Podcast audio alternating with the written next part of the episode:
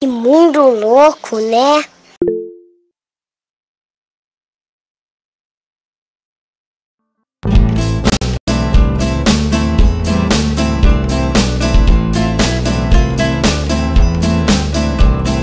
Tiempo nublado, canciones de marzo, no sé si el verano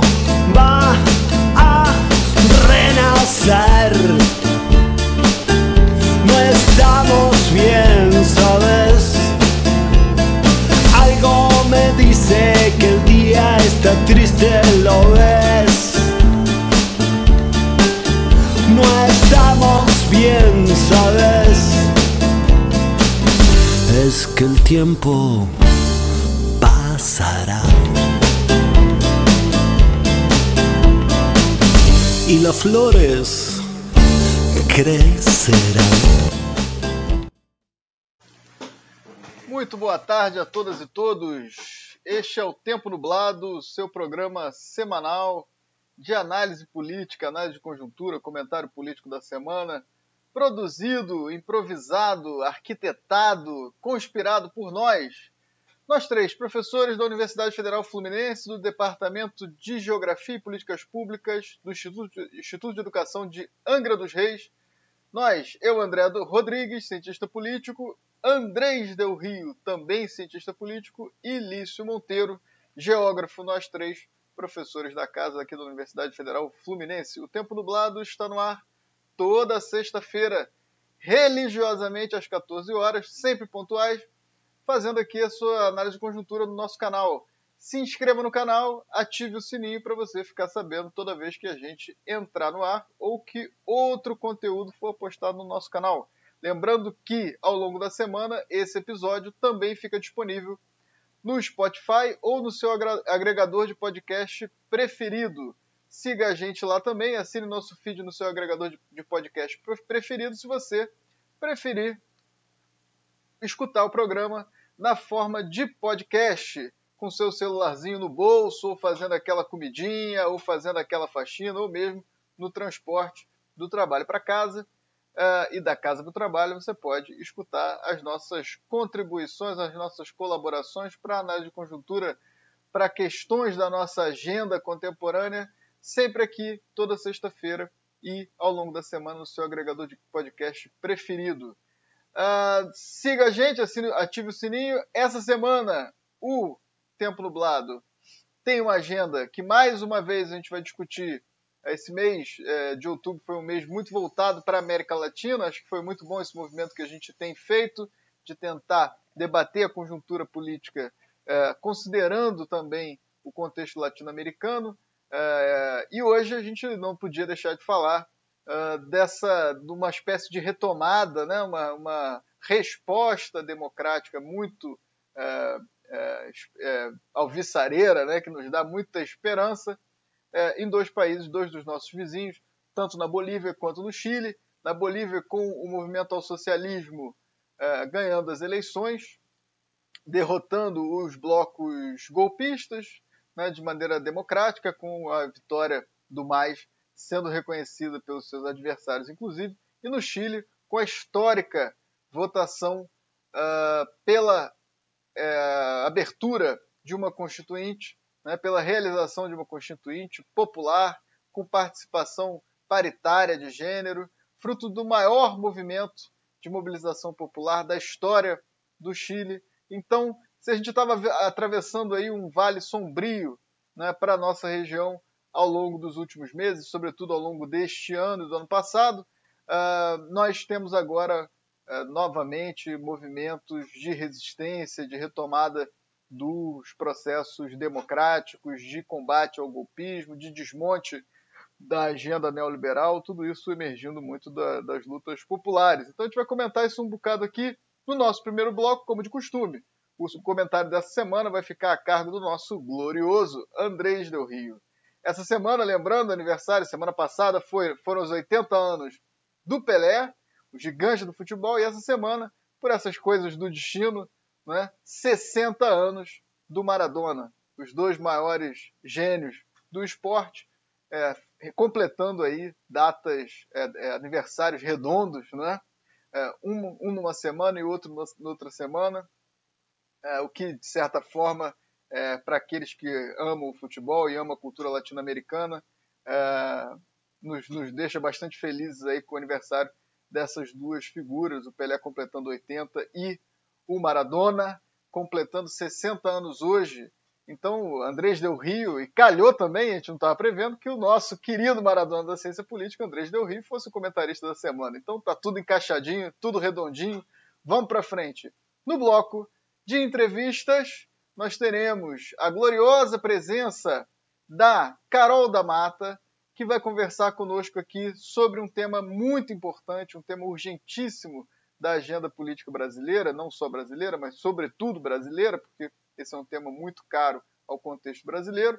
Ela vai conversar conosco aqui sobre educação antirracista. A Carol, ela tem graduação em letras pela Universidade Federal Fluminense, atua como professora no Colégio Pedro II, no Rio de Janeiro, onde também integra o Núcleo de Estudos Afro-Brasileiros e Indígenas, o NEAB CP2. Ela é mestra pelo Programa de Pós-Graduação da Faculdade de Educação da PUC Rio e é membro do Grupo de Estudos sobre Cotidiano, Educação e Culturas, o GSEC. Atualmente, ela pesquisa a formação de professores e relação étnico-raciais. Então, Carol vai aqui daqui a pouco conversar com a gente sobre é, esse tema muito importante, muito relevante, não só para o contexto universitário, mas também para o contexto escolar e o contexto brasileiro como um todo. Bom, essa é a agenda do programa de hoje. Vamos para frente. A Carol deve entrar até, inclusive, ao longo do primeiro bloco. Ela está convidadíssima aí para participar desse, desse debate na nossa primeira rodada aqui no primeiro bloco. Então, já já, Carol vai estar tá na linha conosco. Muito boa tarde a todas e todos que já estão chegando aqui para conversar com a gente no nosso chat, as nossas presenças ilustres das Sandras, Leandro, Alexandra, o Vinícius Boechat, pessoal que está sempre aqui acompanhando a gente, a quem eu mando um grande abraço por estarem aqui dividindo sempre esse espaço. Não esqueçam, mande suas perguntas, seus comentários que a gente bota no ar, sobretudo no bloco de entrevistas. É isso. Dito isso, eu passo aqui para as saudações iniciais dele, o nosso craque, o nosso Maradona da ciência política, o camisa 10, Andrés Del Rio. Sua saudação inicial para o nosso público. Que pressão, por Deus, que pressão no dia do Diego, este, semejante coisa grande esse nome. Mas boa tarde, André, boa tarde, Elise, um prazer estar juntos, um prazer estar aqui para, primeiro, para estar juntos, mesmo que virtual, e depois para tentar abrir a caixa de engranagem da política, seja nacional e, e internacional, para, para pensar pouquinho os destinos presentes e passados de, de nossos povos e de nosso território. Um abraço grande. Valeu, Andrecito. Aí eu passo para ele, o nosso craque, camisa 9, artilheiro, aquele que está ali sempre na marca do gol. Seus comentários precisos. Lício Monteiro, que está com o bucho cheio hoje, almoçou feijoada. Vambora, Lício. Sua saudação. Pô, hoje eu consegui, hoje eu consegui chegar, conseguiu chegar a feijoada, mas aí para garantir eu ainda pedi junto um acarajé antes da feijoada, entendeu? Então foi, tô legal, tô assim animadão para a conversa de hoje. E, e para mim, assim, eu tenho reparado que é isso. A sexta-feira, para mim, já, já, é a única coisa certa da semana, entendeu? Que é estar sexta-feira com vocês, assim. Então já, já já dá aquela sensação, né? Antes era aquela ansiedade, pô, vai chegar uma novidade, não. Agora é aquela sensação de, de, de né, o ponto de encontro e tal. Então é muito bom estar tá aí. Agora é de hoje eu consegui almoçar antes do tempo nublado. O tempo está realmente está nublado, está uma chuva enorme aqui em Paraty. E vamos para frente aí com o Andrés. É isso aí. Aqui em Niterói está nublado também de fato, o tempo nublado é essa nossa rotina, é o que tem certo na semana e a gente não abre mão dessa nossa discussão aqui. Eu passo a semana inteira, quando não é minha semana de comentar, eu fico já pensando nas minhas dicas culturais aqui. Estou cheio de, de, de vinil aqui em cima da mesa hoje. Então não vamos nos alongar mais. Andrés Del Rio, comentário da semana, por favor. Opa, André, bom, muito bom. Este, André, você me pode avisar quando ou quando fale merda ou quando fale muito, entendeu? Qual, qualquer das duas. A primeira, ah, entendeu? Nenhuma nem outra vai acontecer. Manda brasa, querido. Mas, mas bom, a ideia é, como, como sempre fazemos, falamos o tempo todo, eh, e ficamos falando que, que falar, e eu acho que, bom, eh, esta semana foram muito importantes para a América Latina, então a ideia foi isso. Eh, o, o Lício com Carlos fizeram um texto, um belo texto, então eu falei, bom, Lício já, já trabalhou e pode trazer esse, essa bagagem que eles já escreveram, então posso trazer um pouquinho de forma diferente que fez o Alexis eh, sobre Chile. Eu pensar, não? Ou seja, na, na verdade, o que mais eu estive pensando é que a experiência de Chile nos atravessa profundamente tendo em consideração eh, a propostas que nascem no Brasil a partir da questão Chile. Eu vou falar, não só foi Chile, foram as eleições de Bolívia pós-golpe. Eh? Se pensemos, tentemos fazer pontes com o Brasil. Foram as eleições pós-golpe em, em, em Bolívia, foi experiência de Chile depois das manifestações do 18 de outubro do ano passado, se pensamos Brasil, em que terminaram as manifestações em junho, em que terminou as eleições pós-golpe no Brasil, de 16. Depois, na Argentina, foram os 10 anos da morte do kirchnerismo. Isso também tem um sentido simbólico, Nasur, integração, Patria Grande, etc. Foram os 75 anos de Lula. Não? Eh, se tratam de todas grandes construções de uma América Latina que tentou respirar um pouquinho de autonomia, mesmo com continuidades de não debater o capital ou as formas do capital e o neoliberalismo na nossa região, mas países importantes e personalidades importantes neste processo.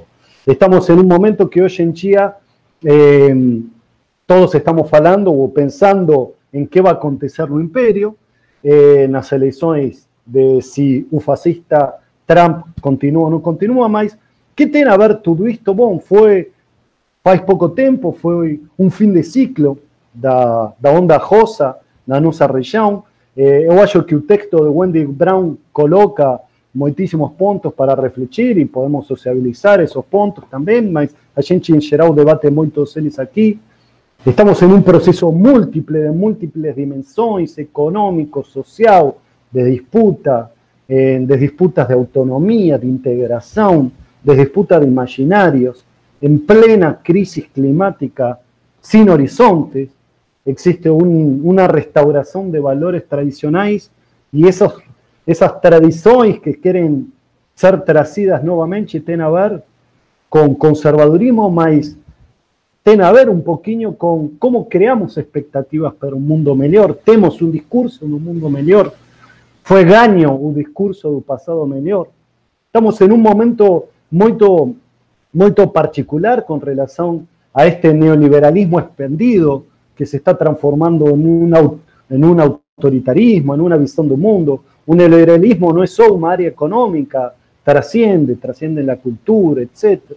Estamos en un momento de fin de una hegemonía, hay un ascenso de otra hegemonía, estamos en todas las latitudes, un mundo está conmovido, está agitado, está latente. Existen incertezas atravesadas por una pandemia que ahora simplemente fez. A pandemia é uma discussão de quem vai ser o ganhador na vacina e já não só na questão das mortes. Então, estamos em um, se olhamos de forma sistêmica, estamos globalmente em um ocidente-oriente, em um sol norte-sur. Quais são as possibilidades? Quais são as ponches, cuáles son los diálogos. Económicamente estamos más desigual que nunca, estamos más precarizados en un, un trabajo. A pandemia concentró ainda más. A política, políticamente estamos cada vez más en reafirmando, existe más esa reafirmación de grupos que consideración y tolerancia con otros. Existe un sentimiento que es amenaza por la diferencia, onde se quebra qualquer ponte política, qualquer ponte social, qualquer ponte de pensar em nós e não eles contra nós. Socialmente estamos manipulados digitalmente via comunicação, temos menos diálogo, somos mais intolerantes, estamos mais sensíveis a qualquer intolerância. Perdimos o sentido de ese espacio público. Yo ya estoy llegando para un lugar con todo esto. Estamos más individualistas, existe mayor soledad un mismo con mayor comunicación. Las pastillas que calman a soledad hoy se venden más que un abrazo. Estamos más carentes, la estética está cada vez más importante. Ficamos cada vez priorizando menos los valores en ensinos culturales. Por eso la importancia la disputa que existe con toda cuestión de culturas originarias, terrenos eh, culturales, etc. No respetamos los bellos, que mojan, falaron todos con la pandemia, que mojan, ya es tiempo de que les ponen embora, quebrando a, transición y a transferencia de valores con relación a humanidad, con lo vivido, de esos vos que pueden falar que significa una guerra, una morchi, en un momento que estamos más preocupados si no funciona un celular.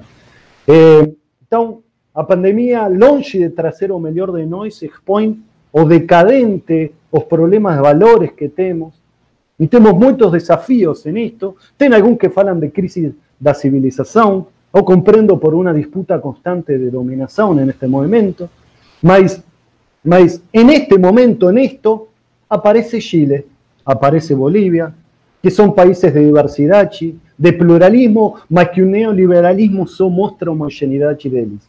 Un golpe de Bolivia, la verdad, era un golpe blanco, como a propia presidente interventora, golpista, faló sobre su propia origen.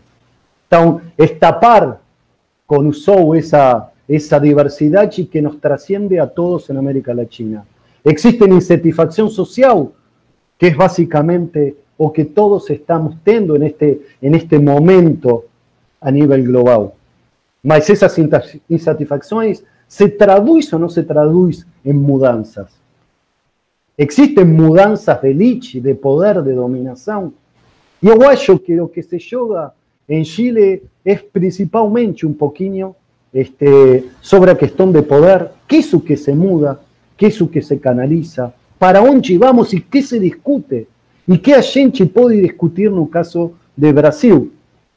As Brasil já tivemos as nossas manifestações, tivemos nossas eleições pós-golpismo, mas a gente pareceria que queremos abraçar a cada minuto que passa a indiferença da morte, a indiferença da dor e da fome e entrar cada vez mais a nos tornar un capitalismo periférico de baja intensidad democrática, si es que existe, para satisfacción de elite que ni siquiera mora en este país. Y que solo fala de este país, ven, cuando está en otro país, fala que gosta del carnaval, mismo odiando a cultura popular.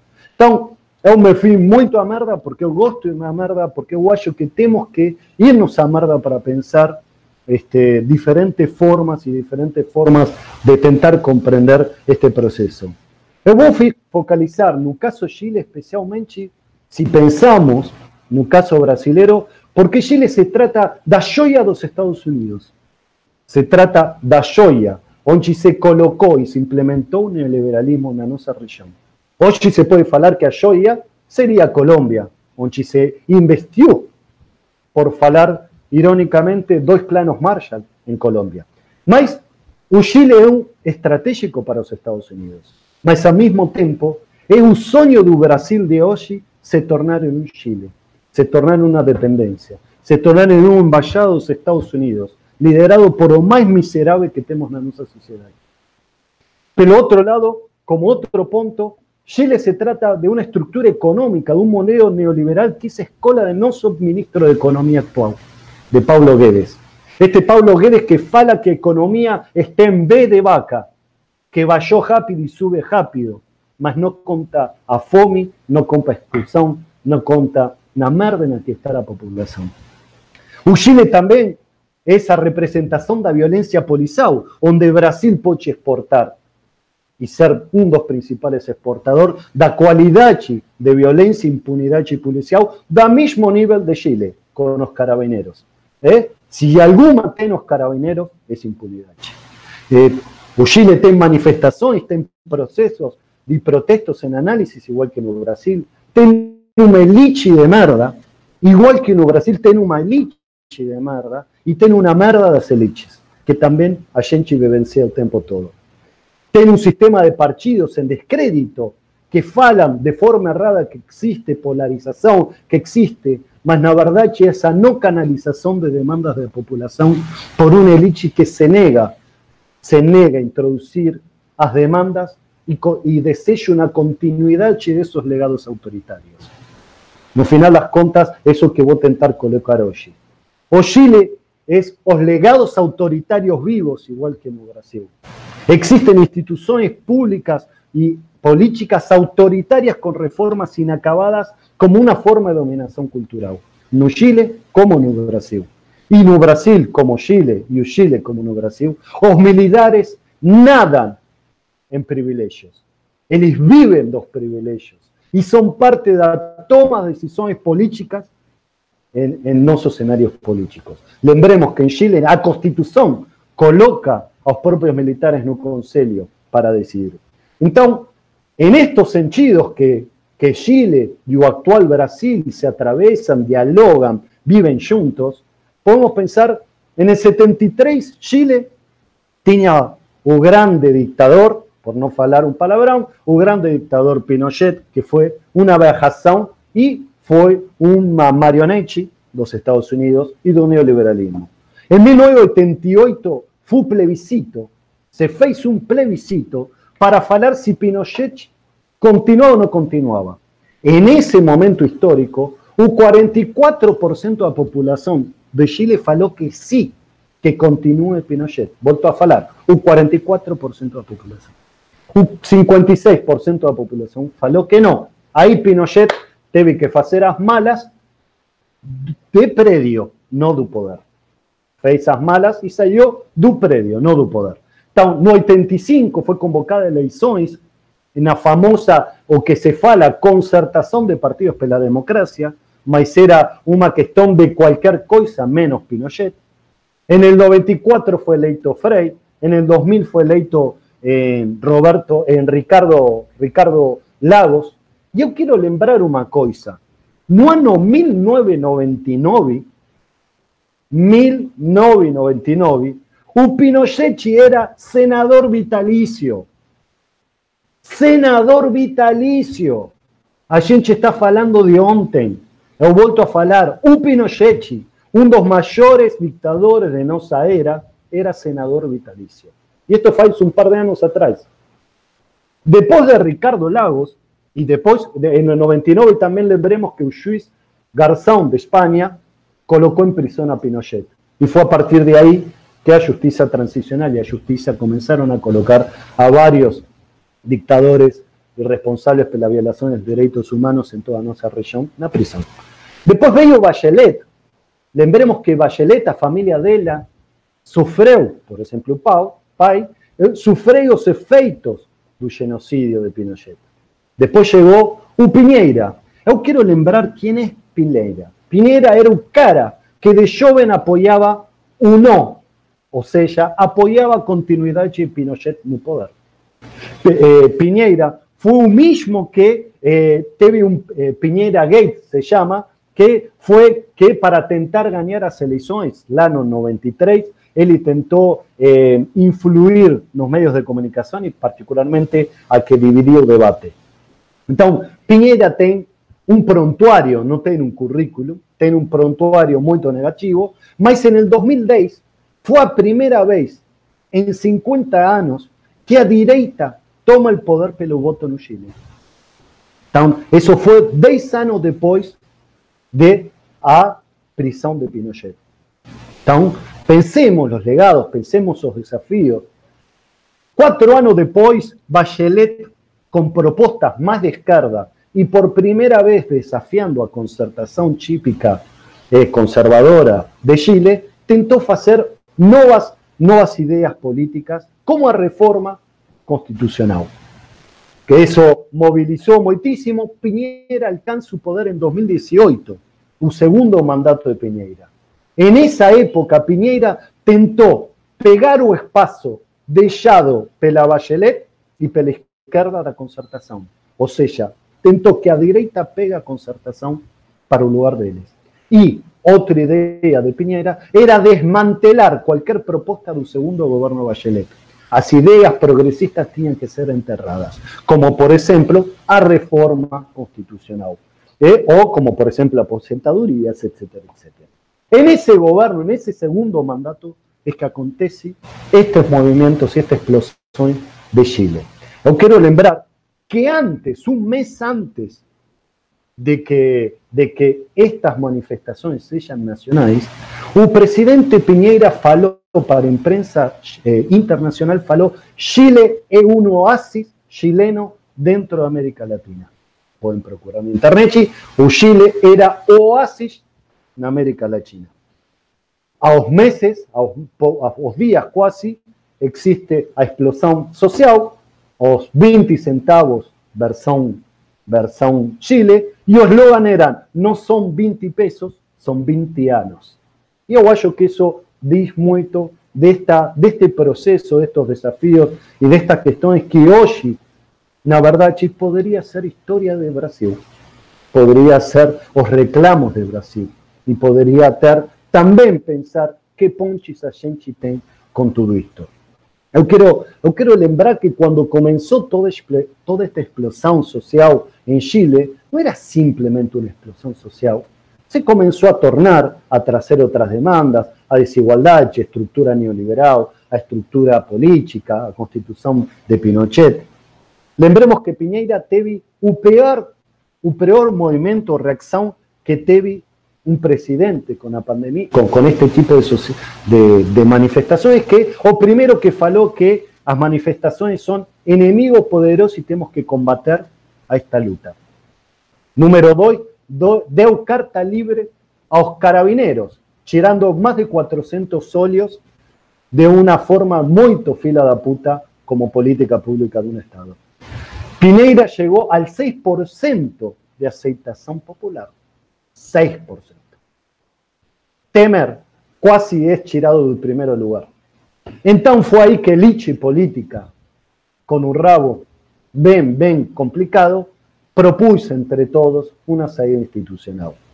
Piñera, en este proceso y antes de la pandemia, comenzó sintonizando todo este desespero de este Lichi de derecha, totalmente desesperada, comenzó a reorganizarse el gabinete colocando a todos símbolos del legado pinochista, no comprendiendo poja ninguna de este proceso.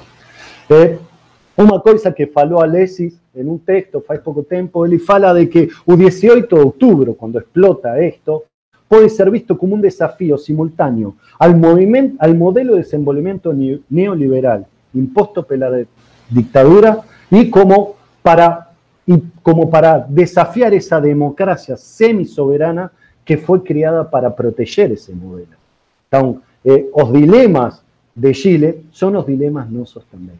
Ahí llega pandemia, ¿no? Ahí llega pandemia y a pandemia, longe de paralizar las manifestaciones, colocó en la mesa una situación. Un neoliberalismo antes de la pandemia, un neoliberalismo dificultaba la vida de los chilenos. Después, con la pandemia, un neoliberalismo dificulta sobrevivencia. Y eso es su plano de gobierno eh, de, esta situación. Entonces ahí llega un plebiscito, ¿no? Un plebiscito que de por sí los plebiscitos podemos hablar en otro momento sobre dificultades y cuestiones bogas que tiene un plebiscito, pero fue un plebiscito con mayor cantidad de lectores de historia chilena. Es eso, es, es importante eso. ¿Eh? 6 millones de, chilenos votaron por una nueva constitución y por una nueva forma de hacer esa constitución, tirando atrás cualquier tipo de legado inicio. Eso es una solución simplemente eh, institucional, saliento. Ahora, es interesante que en este proceso, una de las grandes cosas erradas que falan es que la verdad existe una polarización en Chile. La verdad hecho que existe es una derecha dividida. Existe una derecha que se quebró en este percurso. Y este es un más grande novedad del escenario de, Piñera. Existe un, un, mapa que es sociabilizado por todos, socialicé, todos sociabilizamos, que muestran las tres comunas más adineradas de Santiago y muestran que esas tres votaron contra el plebiscito. Más, eh, mas se se olha nessas três, a distribuição dos votos foram metade e metade. Nada a ver com a votação expressiva, que quase o 60, ou mais do 60, quase o 75% en el 2017 en esas comunas votaron a Piñera.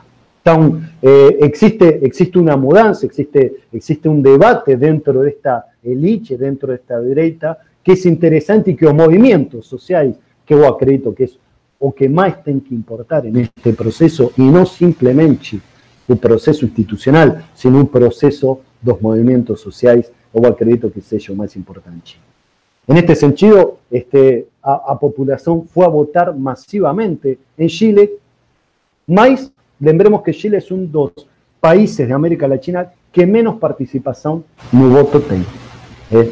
E só para, para tentar, para não, não, não irme muito mais longe, eu quero trazer uma discussão que eu importante quando pensamos não só Chile, sino e que pode vir depois, e que, que dentro de estas oleares institucionales, dentro, dentro de estos procesos que eh, nos identificamos como latinos, como personas de, una región vecina que sufrimos y sabemos entender esa lenguaje de problemáticas, eh, ¿qué significa esta mudanza que está proponiendo de reforma constitucional?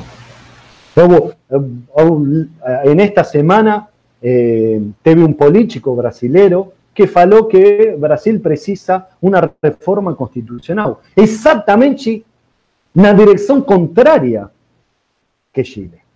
Então vamos a pensar a ver qual é a, a situação de Chile com relação a esta reforma constitucional e por que estes filhos da puta de que estão falando aqui de, de fazer uma reforma para o sentido contrário de democratização, de tirada de direitos da população no Brasil. Então, eu quero lembrar que a Constituição foi feita durante a ditadura. Em 1980 foi a, a, a Constituição de Chile.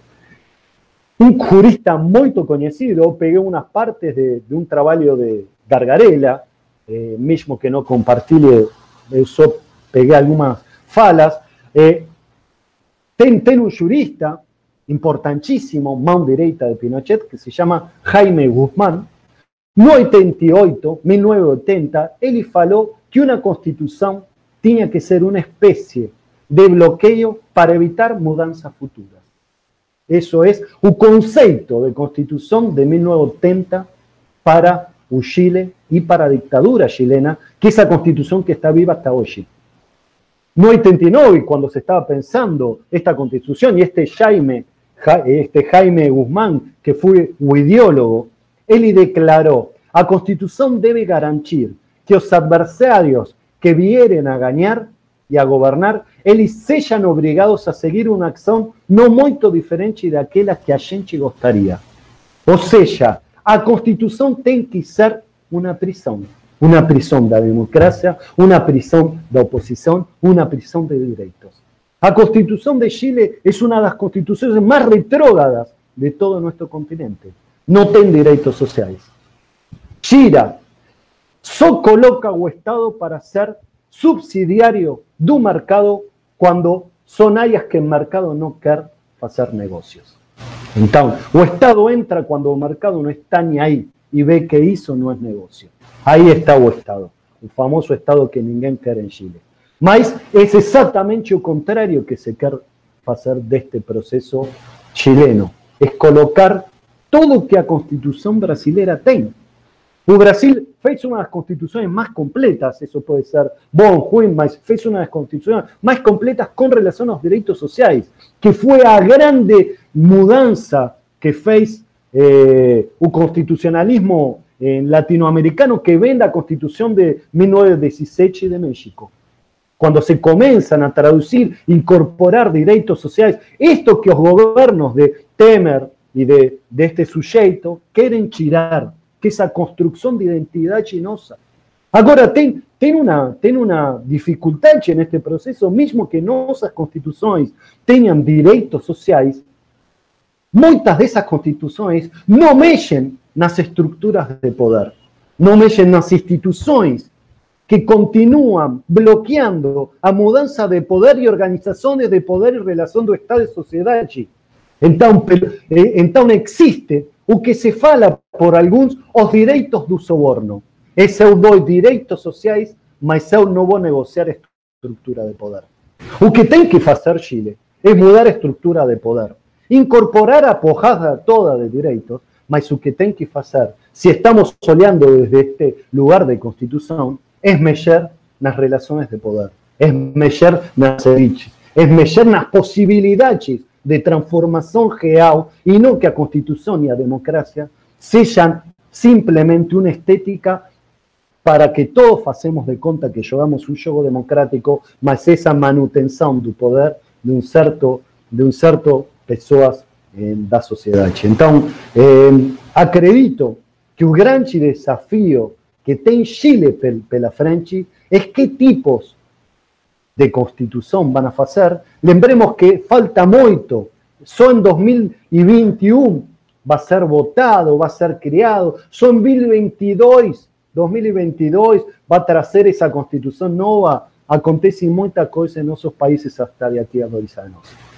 No medio, o único que para mí, o más importante este proceso, son los movimientos sociales que transforman, que mantienen y que colocaron en cheque a partir de manifestaciones de escuelas, manifestaciones de estudiantes, que colocan en cheque y posibilitan mantener vivo una demanda de incorporación y de destrucción de un aparelho que es una goyola, la democracia y los derechos y los horizontes de este país. Ahora, cuando pensamos, cuando pensamos o Brasil, esa grande cuestión. ¿Y a gente va a hacer? Vamos a dejar que una constitución que tenga muchos derechos que tem muchos derechos, mas son simplemente simbólicos, como falaría Samento, que tenemos un, eh, que temos un legislativo que hoy en día 60 en más de 50 impeachment, ¿dónde está a resonancia del pueblo? ¿Dónde están las demandas? ¿Dónde están las escutas? ¿Dónde se procesan esos reclamos que existen? Hoy en día estamos más preocupados por una dinámica de debate estético si existe vacina, si no existe vacina, mas ya nos da, no nos importa morchis, porque nunca nos importó la vida. Y no nos importa nada, porque no nos importa ni, su, ni nuestro propio territorio.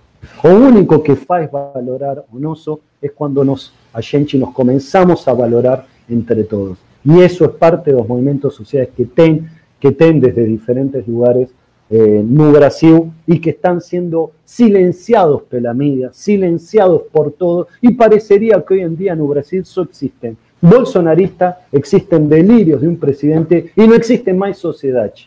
Só hacemos, no, qué absurdo, mas na verdade existe mucha gente, muchas manifestaciones y mucha fuerza que se va, que se va aquecendo, que va latendo, que está pronta para que o de Chile no va a tomar a ninguém por sorpresa.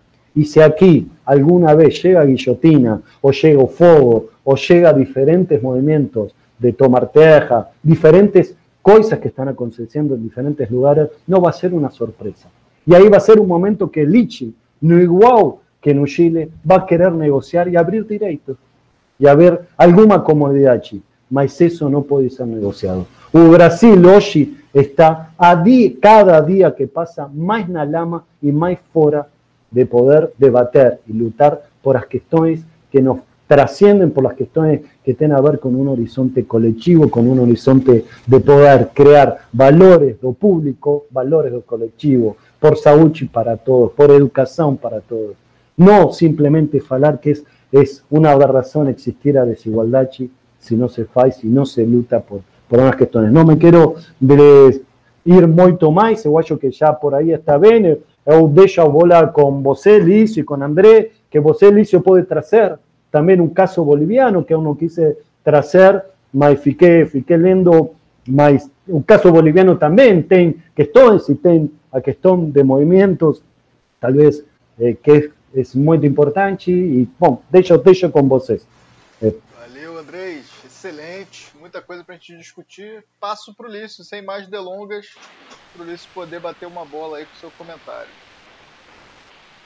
Bem, Andrés, é muito bom o panorama que você traz, né? E as questões de como que o que se passa no Chile também toca né, a nós aqui no Brasil. Né?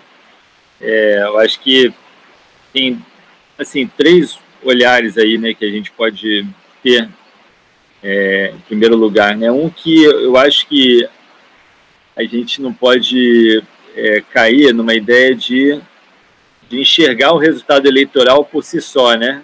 Então, tanto no Chile quanto na Bolívia, né, a gente acabar olhando muito, né, e se empolgando muito com a, digamos assim, a, a vitória eleitoral, né, é, mas eu acho que o que deveria nos chamar a atenção, né, é a força, a base, né, os fundamentos, né, a, digamos, aquilo que está por baixo, né, quer dizer, a densidade política, né, que se constituiu, é, e aí nos últimos tempos, né, acho que nos dois países, é que é uma força profunda que, de certa forma, pode ser mobilizada e ser canalizada né, no contexto de eleições, né, mas que ela, ela depende principalmente, principalmente de uma, uma capacidade de organização autônoma né, que, que se mostrou muito, muito consolidada, muito forte, né, é, mesmo em contextos muito adversos, né, que eu acho que os dois contextos, né,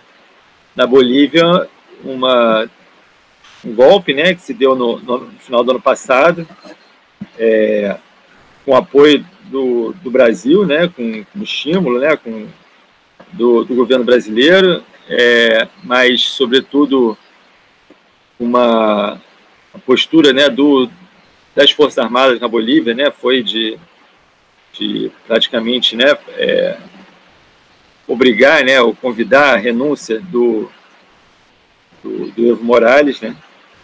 E, e a, aquele processo seguiu uma repressão muito forte, né, do, da polícia, do exército, e ao longo do ano também te, teve, né, uma, um, muita repressão, né, mas eu acho que houve uma, é, uma reunificação ali dos movimentos é, que estavam também uma, uma série de, de contradições né, na, no período, no final do governo Evo, né, mas principalmente desde 2012, né, que se rompe o pacto da, da unidade, e que você tem também uma série de posições do próprio governo Evo, né, que, vai, que vão é, ser contraditórias em relação às, às demandas das populações é, indígenas, das populações campesinas, né, do, dos grupos organizados em várias partes da Bolívia, né, e essa fratura um pouco ficou exposta, né, de uma forma que, mesmo no contexto de crescimento econômico, né, de, de aumento das exportações, tudo isso, né, que geralmente é, se associa, né, queda do governo a problemas econômicos, na verdade, a macroeconomia, digamos, a, a, o, o contexto econômico da Bolívia estava muito bem, né? Mas a questão é que talvez essa as fraturas resultantes do modelo de desenvolvimento econômico é que não estivessem é, muito acertadas, né? Porque você pode ter um crescimento, né? Mas é um crescimento baseado no extrativismo, baseado numa, numa exploração de recursos naturais, né? De forma intensiva que vão afetar de forma desigual a população. Isso, né? Isso tinha sido, né? Lá atrás nos anos 90, somente ali no início dos anos 2000, né, uma das principais fontes de conflitos, né, a guerra do gás, a guerra da, da água e tal, é, que inclusive originaram esse grande movimento, né, da, da, que vai resultar no movimento ao socialismo, né, no, Evo Morales, tal, quer dizer, então, é, eu acho que esse desencontro, né, estava de certa forma precisando encontrar em sua, sua sua liga, né, e eu acho que assim, o contexto adverso, né, de certa forma, é, facilitou nessa né, retomada, mas ao mesmo tempo acho que foi um rearranjo dentro das próprias forças populares, né, mas que isso depois vai ter um impacto eleitoral que vai ser muito visível, né. E no caso da, do Chile, né, então eu acho que a gente tem também um, várias ondas, né, que aconteceram aí desde, por exemplo, aquela 2006, se não me engano, foi aquela rebelião dos pinguins, né, que foi um movimento estudantil é, mais secundarista, né? Depois, 2011, a, o movimento dos universitários, né, em defesa da universidade pública, né, de não pagar a universidade, né?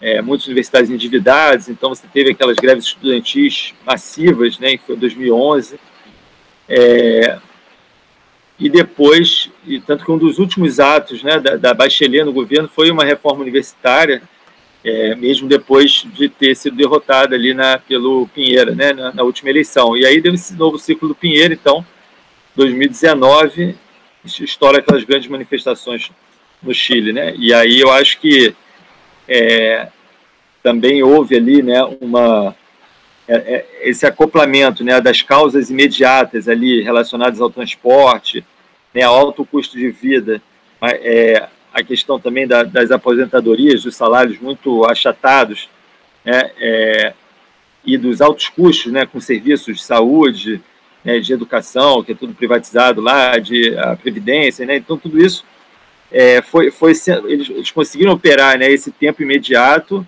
né, dentro de um espectro né, que ela falou assim, ah, são 20 anos, né, que na verdade são, são décadas de neoliberalismo e de uma constituição, né, uma estrutura do Estado, né, uma organização do Estado que é uma organização do Estado herdada do, do pinochetismo, né, então assim é, é, esse vínculo, né, que, que digamos não é tão não é tão fácil de, de fazer ou de ganhar uma proporção massiva assim, né, das pessoas compreenderem essa conexão dos seus problemas imediatos, né, com uma estrutura social e política e econômica, né, que, que vem de longo tempo, né, eu acho que essa foi a grande sabedoria ali, né, política, né, que conseguiu é, ganhar corpo, né, e dar corpo e sustentação que mesmo com as ruas, ruas vazias, né, no período da pandemia, né, com a desagregação né, social, né, durante o período da pandemia, né, se conseguiu reconstituir, né, se re, retrançar, né, esse entramado né, da, da, dos povos e né, das comunidades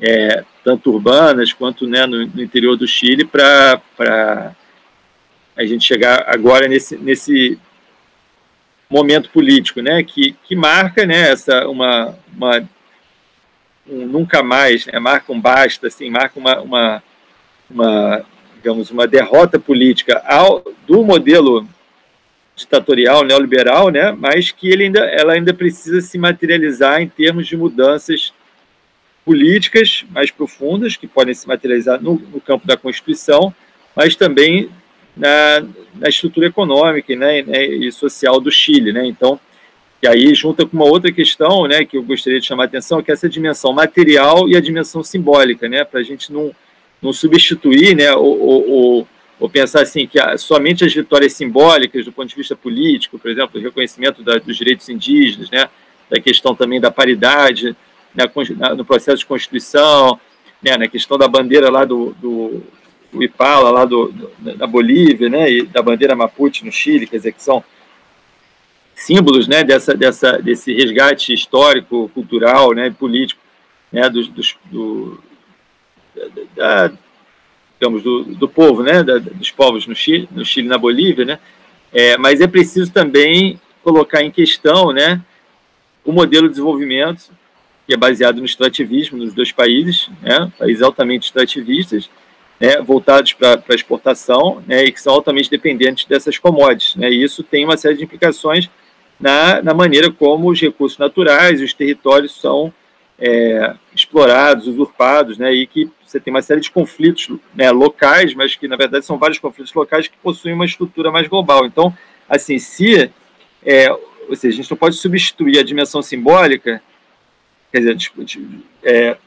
substituir a, a, as mudanças econômicas, né, materiais, né, que, que deveriam advir com, essa, com essas mudanças políticas, né, e, e somente ficar numa dimensão simbólica, assim, é, é esse o, o, o, pensamento, assim, né, ou seja, essa, essa força ela tem que também se orientar para mudanças estruturais na, na economia dos dois países, né, que permitam uma inserção é, econômica diferenciada, tanto das populações quanto do próprio país, dentro do, do sistema econômico internacional, o que é muito difícil no contexto de limitações em termos de recursos, né, mas, e, e de, né, de acesso a tecnologias, né, de base industrial, né, de, de é, bem, isso. Mas assim eu acho que, que são questões que vão estar em jogo aí nos próximos anos, que, tem, que podem vir a tensionar também, a, a seja, a, aos mesmos problemas se reincidirem né, dentro do novo ciclo político, né, por conta dessa incapacidade do, da, da, da, da, estrutura política conseguir reverter essa dependência econômica dos dois países né, e esse modelo extrativista.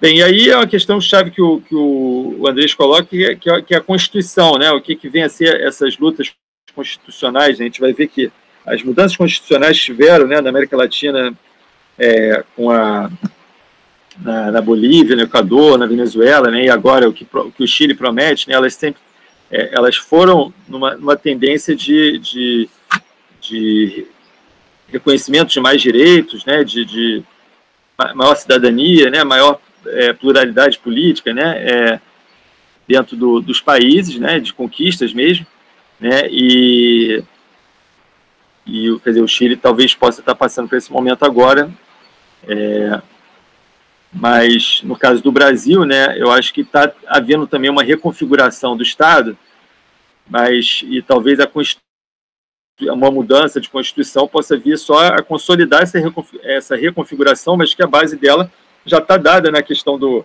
do, por exemplo, do teto dos gastos, dos gastos, né, que é um uma emenda constitucional, né, que na verdade é, coloca, né, uma tampa, né, coloca ali uma, um limite completo em todos os direitos básicos garantidos pela Constituição, né. Então, quer dizer, é só uma expressão essa questão da do teto dos gastos, é uma expressão dessa dessa reconfiguração do Estado, né, que não se dá no Brasil em termos de uma nova constituinte, uma nova uma mudança geral da Constituição, mas que aos poucos, né, tanto na estrutura, por exemplo, da da, do papel dos militares, né, a questão da, da, segurança pública, a questão mesmo do, das reformas trabalhistas, a reforma da Previdência, né, as reformas é, e, e, e, o teto dos gastos, isso tudo vem, vem colocando uma série de amarras que vão desfigurando, digamos, esse, essa Constituição brasileira. Né?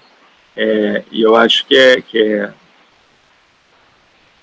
que é bastante bem perigoso aqui, né? no caso do Brasil, a gente é, olhar né, esse, esse, esse movimento é, de uma forma é, sem, sem, sem levar em conta né, essa, esse, essa correlação de forças, né, que é muito desfavorável para os movimentos, não só por conta da sua expressão eleitoral, mas principalmente pela base social né, dos partidos, né, do, dos movimentos sociais, dos sindicatos, que se encontra é, bastante desagregada né, nesse contexto atual. Bem, é esse o comentário. E só queria chamar a atenção o seguinte: hoje é dia 30 do 10 do 20. 30 do 10 do 20, aniversário do Maradona, fazendo 60 anos. Dizer, deve ter alguma coisa a ver, né? Porque 30 mais 10 mais 20 dá 60, né? Eu acho que tem a ver com essa coisa de. É, bem, só, só um comentário aí, mas acho que é uma coisa meio divina isso aí, hein, Andrés? Eu acho que você vai concordar com isso, mas um abraço. Beleza, Lício, muito obrigado. Obrigado, Andrés, pelos comentários. Obrigado, pessoal do chat aqui. É, o Vinícius Boechat Nuco lembra, falou aí da questão do, de mais de 400 pessoas que perderam olhos na repressão é, aos protestos no Chile, né? O Tomás Galvão aqui tá mandando um, um, um salve aqui pro Andrés, falando que ex-aluno nosso, né, bem gaiato, Tomás, falando que estava com saudade de tentar entender o que o Andrés diz. O Vinícius reitera aqui que é preciso implementar a Constituição de 88. O Leandro é, fala aqui: Viva o Guaraná Jesus e a cultura cabocla maranhense. Lembrando aí eventos é, do, do, nosso, do nosso bestiário semanal na política brasileira. E a Marcinha Mesquese chegando aqui, sempre acompanhando a gente. A gente já está aqui com Carol da Mata. Ela já está na linha já está aqui com a gente, já está na tela. Carol, muito obrigado. É uma alegria recebê-la aqui no Tempo Nublado. Uma honra. Acho que a gente vai ter um debate muito legal, uma entrevista bem bacana. A gente chama de entrevista por comodidade linguística. É mais uma conversa, a gente não vai, na verdade, entrevistá-la, né? A gente abre o espaço para você colocar a discussão dentro do que você considerar interessante nessa agenda que a gente quer discutir, que é da educação antirracista. Mas, de toda forma, muito bem-vinda, uma alegria recebê-la, uma boa tarde para você e eu te convoco já para você dar a sua saudação inicial e se apresentar para quem está nos assistindo, Carol. Oi, gente, tudo bem? Boa tarde. É um prazer estar aqui hoje. O tempo está nublado realmente, então a gente vai, vai ter essa conversa boa aí, toda, toda confirmada pelo clima, pelo, pelo ambiente. É, meu nome é Caroline da Mata, mas eu sou conhecida como Carol da Mata, sou professora do Colégio Pedro II e sou e faço parte do NEAB CP2, que é o Núcleo de Estudos Afro-Brasileiros e Indígenas do colégio. E é onde a gente desenvolve pesquisas e ações que tentam implementar a Lei 10.639, né, que modifica o artigo 26A da Constituição. Então, é a partir desse lugar que eu falo, sou professora de português e literatura, mas venho pensando a educação é, há algum tempo, assim, mais vem trabalhando mais na área de educação em termos de pesquisa do que na área de, de letras, é, português e literatura. Eu não sei se eu já falo mais alguma coisa agora ou se a gente deixa para daqui a pouco. Não, a gente tem um, um bloco aqui tradicional do, do Tempo Dublado. Já agradeço muito a tua apresentação, estou bastante ansioso para nossa conversa. A gente sempre faz uma transição entre o primeiro e o segundo bloco, olhando uma charte da semana aqui que eu já separei vou projetar para vocês e vou projetar para o público aqui em casa e a gente engata, Carol, com a entrevista direto, tá bom? Vamos lá, deixa eu botar aqui para vocês a, a charge. A charge é, é mais uma das, das nossas chargistas residentes. A gente tem char, chargistas involuntários residentes aqui no Tempo Nublado. Essa semana é a Laerte. Eu não sei se o público de casa está vendo, está vendo que eu confirmei aqui já na tela.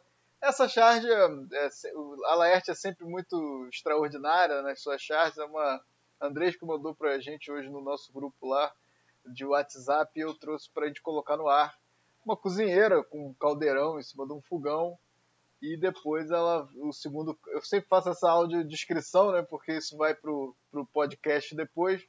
E aí depois o segundo quadro é a cozinheira carregando o prato que ela estava cozinhando, é o planeta Terra servido numa mesa imensa, cheia de comensais.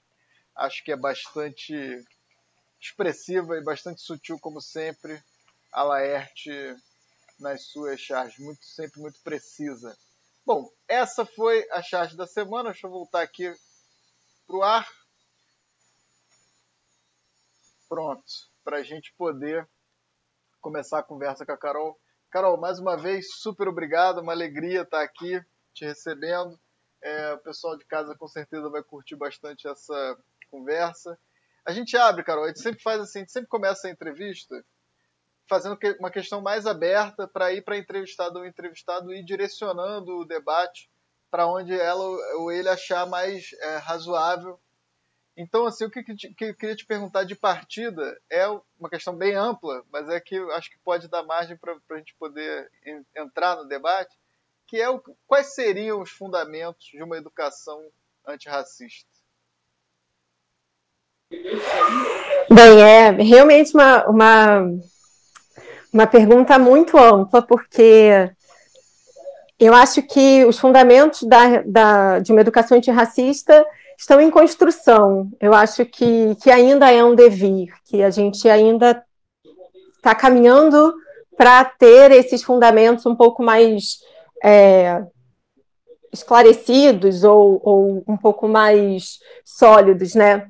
Mas, ao mesmo tempo, a gente já tem uma longa caminhada de ações e de pesquisas e de estudos que apontam a importância de se repensar o currículo da escola e repensar o formato da escola, num sentido de é, deslocar o olhar do norte, né, para o norte, para a Europa, para o sul, para o sul global.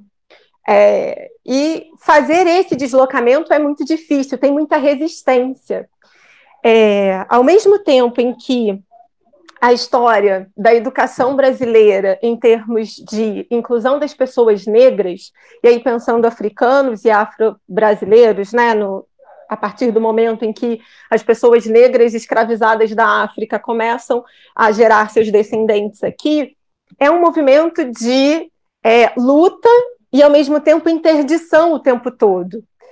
É, na nossa primeira Constituição já ficou dito em 1824 que pessoas negras não podiam frequentar a escola, estava dito ali, né, que, que pessoas, que africanos não poderiam frequentar a escola. Então, se você já começa o país interditando, dizendo que essas pessoas não pertencem a esse ambiente, você já começa dizendo também que é preciso resistir, que é preciso haver luta. Então, os fundamentos da educação antirracista são, ao mesmo tempo, estruturais e, digamos, subjetivos. Né? Ao mesmo tempo em que a gente tem que repensar a estrutura da escola e da sociedade, porque é por meio de instituições e de instrumentos sociais que o racismo vai se materializando, a gente também tem que pensar aquilo que se ensina na escola e de que maneiras, diretas ou indiretas, mais concretas ou menos concretas, a gente vai dizendo para o aluno negro ou para a aluna negra que ele não pertence àquele espaço, porque ele não se vê representado em nada, ele não se vê esteticamente representado, ele não se vê é, conceitualmente representado, é, ele não vê o seu hábitos representado também, né? Se a gente for pensar é, no Bourdieu, nada daquilo que muitas vezes faz parte do dia a dia de uma criança negra está na escola, né? O objetivo da escola é, de certa maneira, é, elitizar, reproduzir os modos, fazeres e conhecimentos e saberes da elite. Então, tem toda aí uma, uma estratégia que a gente precisa pensar para mudar tanto a estrutura quanto, subjetivamente, essa, essa dinâmica escolar, essa dinâmica educacional, né?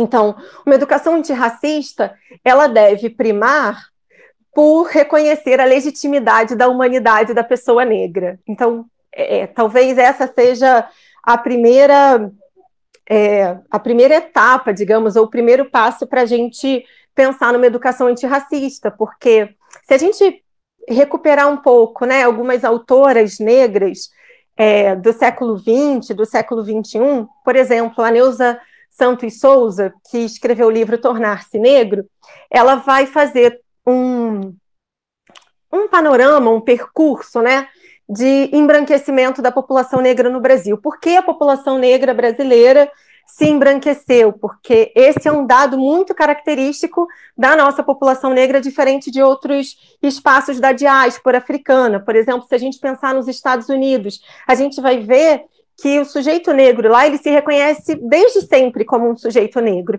E aqui no Brasil existe esse fenômeno muito curioso de a pessoa se tornar negra. Ela se descobre em algum momento negra. E mesmo quando ela se sabe negra, muitas vezes essa negritude ela não é, é politizada, digamos. É, essa consciência racial ela é quase como se acontecesse em etapas. A gente evita, as pessoas negras evitam se reconhecerem como negras.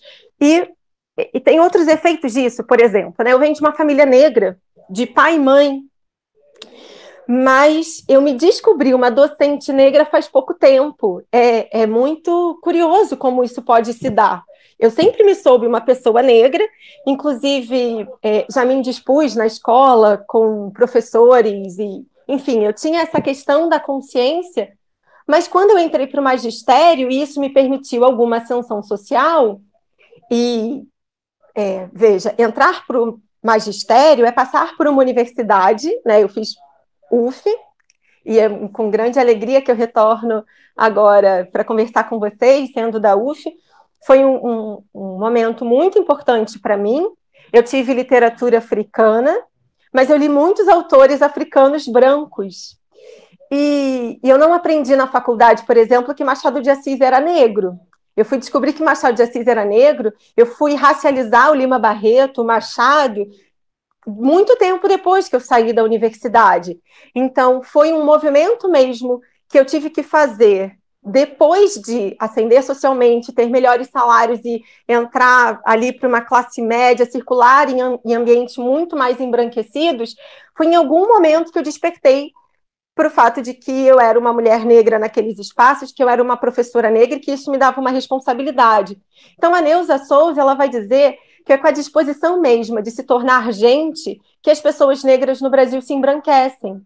Porque até então as pessoas negras por não é, atingirem, por não é, usufruírem dos direitos da sociedade brasileira, elas não se reconhecem como cidadãs e como pessoas. Então, se embranquecer é ter acesso àquilo que é mais básico, né? aquilo que permite a sua é, socialização numa sociedade de direitos, uma sociedade moderna. E, e as pessoas negras elas foram sendo impedidas disso ao longo do tempo.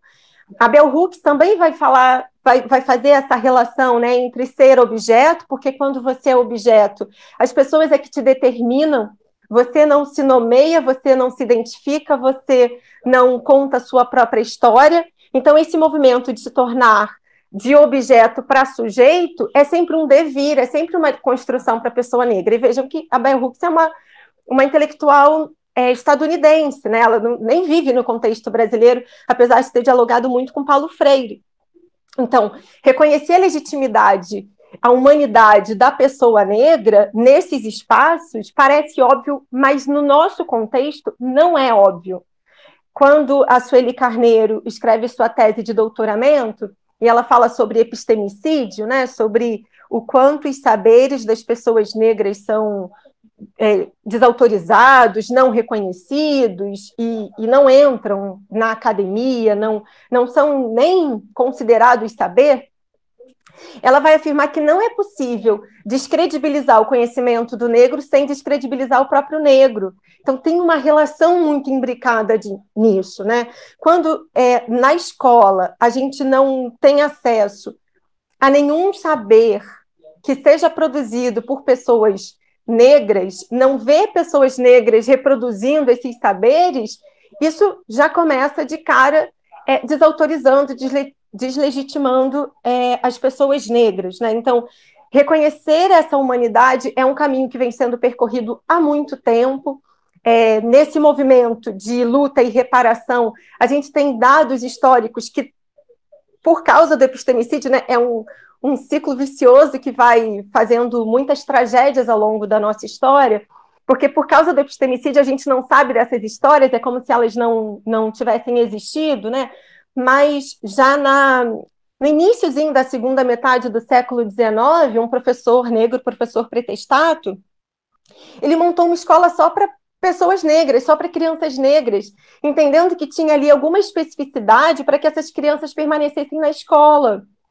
É, no Ceará, é, houve algumas, algumas ações nesse sentido. Em Pernambuco, havia uma sociedade, na época da, da abolição, uma sociedade que ajudava trabalhadores negros, porque é, eles, esses trabalhadores, eles no final do século XIX estavam sendo substituídos, os trabalhadores negros estavam sendo substituídos por imigrantes, e, e tinha uma sociedade de artistas e mecânicos que ajudava, educava e ajudava os trabalhadores negros a se inserirem no mercado de trabalho. Então, todas essas iniciativas elas vão sendo apagadas ao longo da nossa história, né?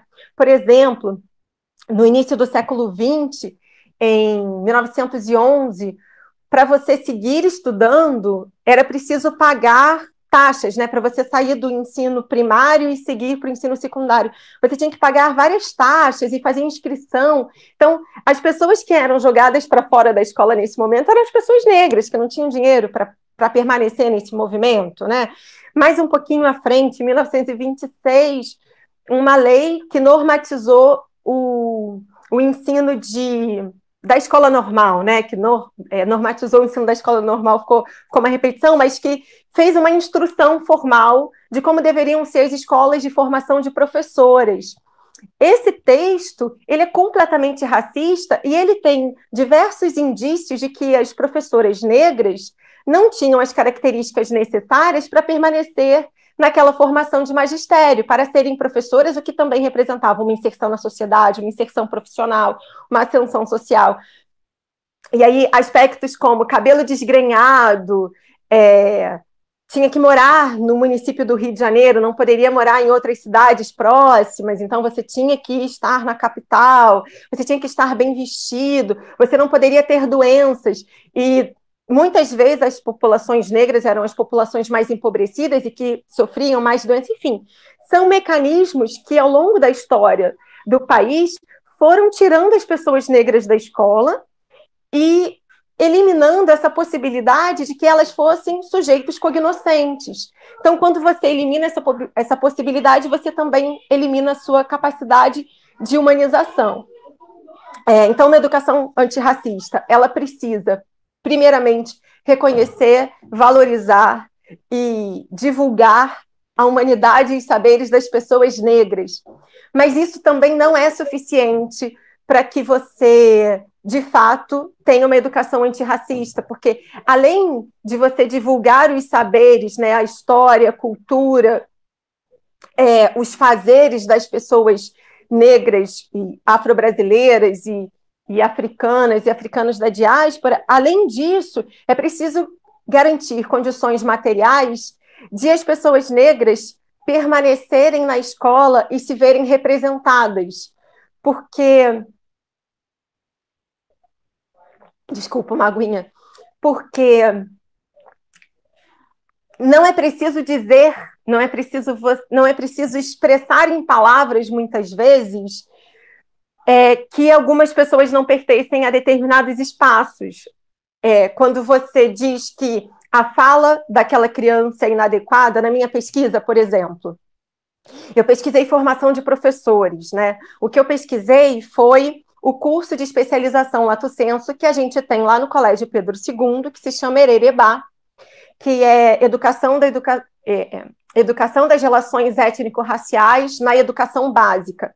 É um curso de especialização recente, ele foi inaugurado em 2018, foi quando teve a primeira turma, e o objetivo dele é justamente fomentar ações, reflexões, dar subsídios para que os professores que não tiveram na sua formação inicial conhecimentos capazes de instrumentalizá-lo para que ele faça uma educação antirracista no seu cotidiano, para que ele tenha esse subsídio a partir dessa especialização lato senso. A minha pesquisa foi nesse curso de especialização. Eu não, não foi um estudo de caso, na verdade, o que eu, o que eu pesquisei foram os professores matriculados nesse curso. Eu queria entender é, quem eram essas pessoas, por que esses professores, a maioria de escola pública, né? A gente, a gente muitas vezes no senso comum, acredito que não a gente, né, mas o senso comum diz que o professor de escola pública é acomodado, que ele tem uma formação ruim, que ele não procura se especializar.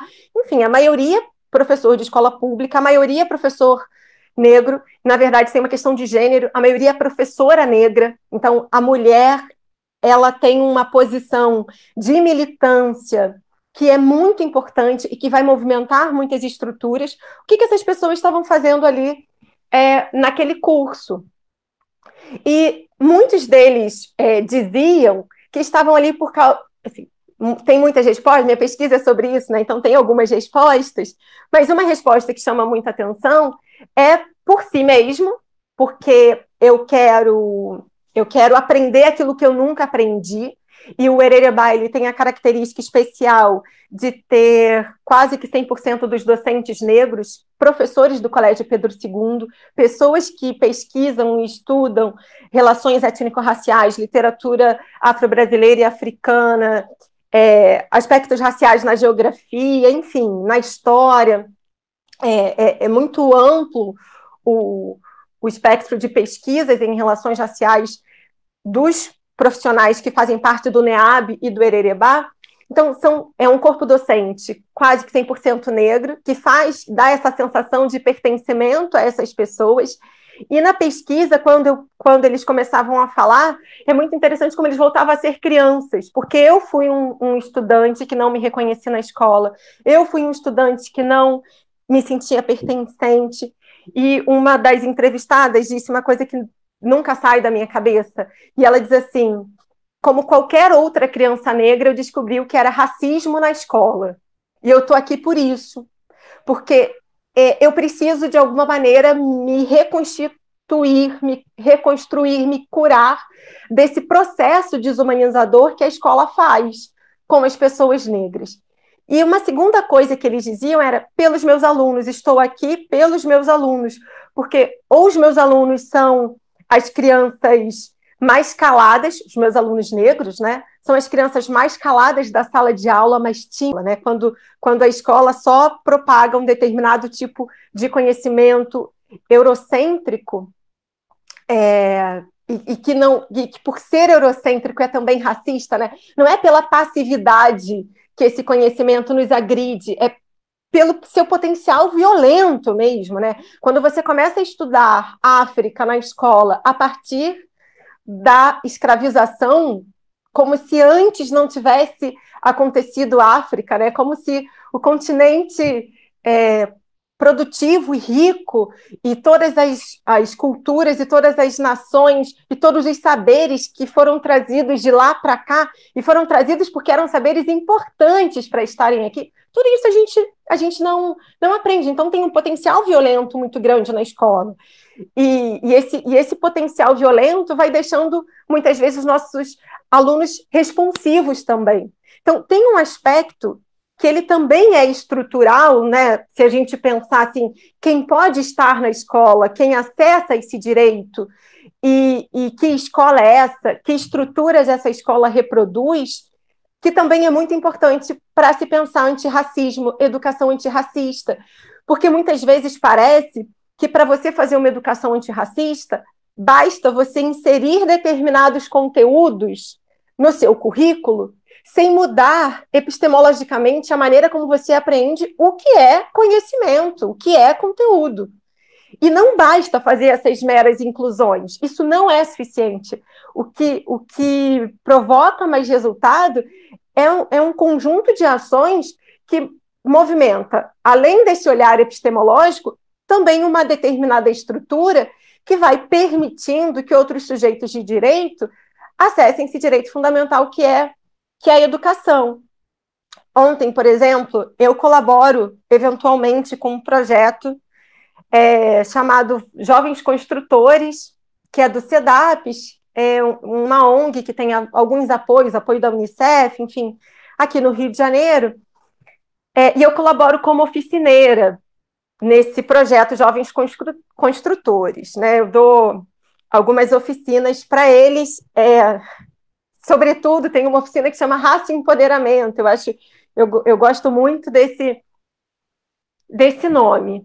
E esses jovens, eles são jovens de comunidades carentes, de favela, de periferia, que são protagonistas em seus territórios, que é, desenvolvem algum tipo de ação nesse território, e por meio desse projeto Jovens Construtores, eles recebem assessoria, eles é, são auxiliados para participar de editais e receber é, fomento para viabilizar essas ações. E ontem houve é, um encontro é, pela web, né? É, uma live no YouTube com três desses jovens que, nesse momento de pandemia, fizeram, desenvolveram ações em suas comunidades.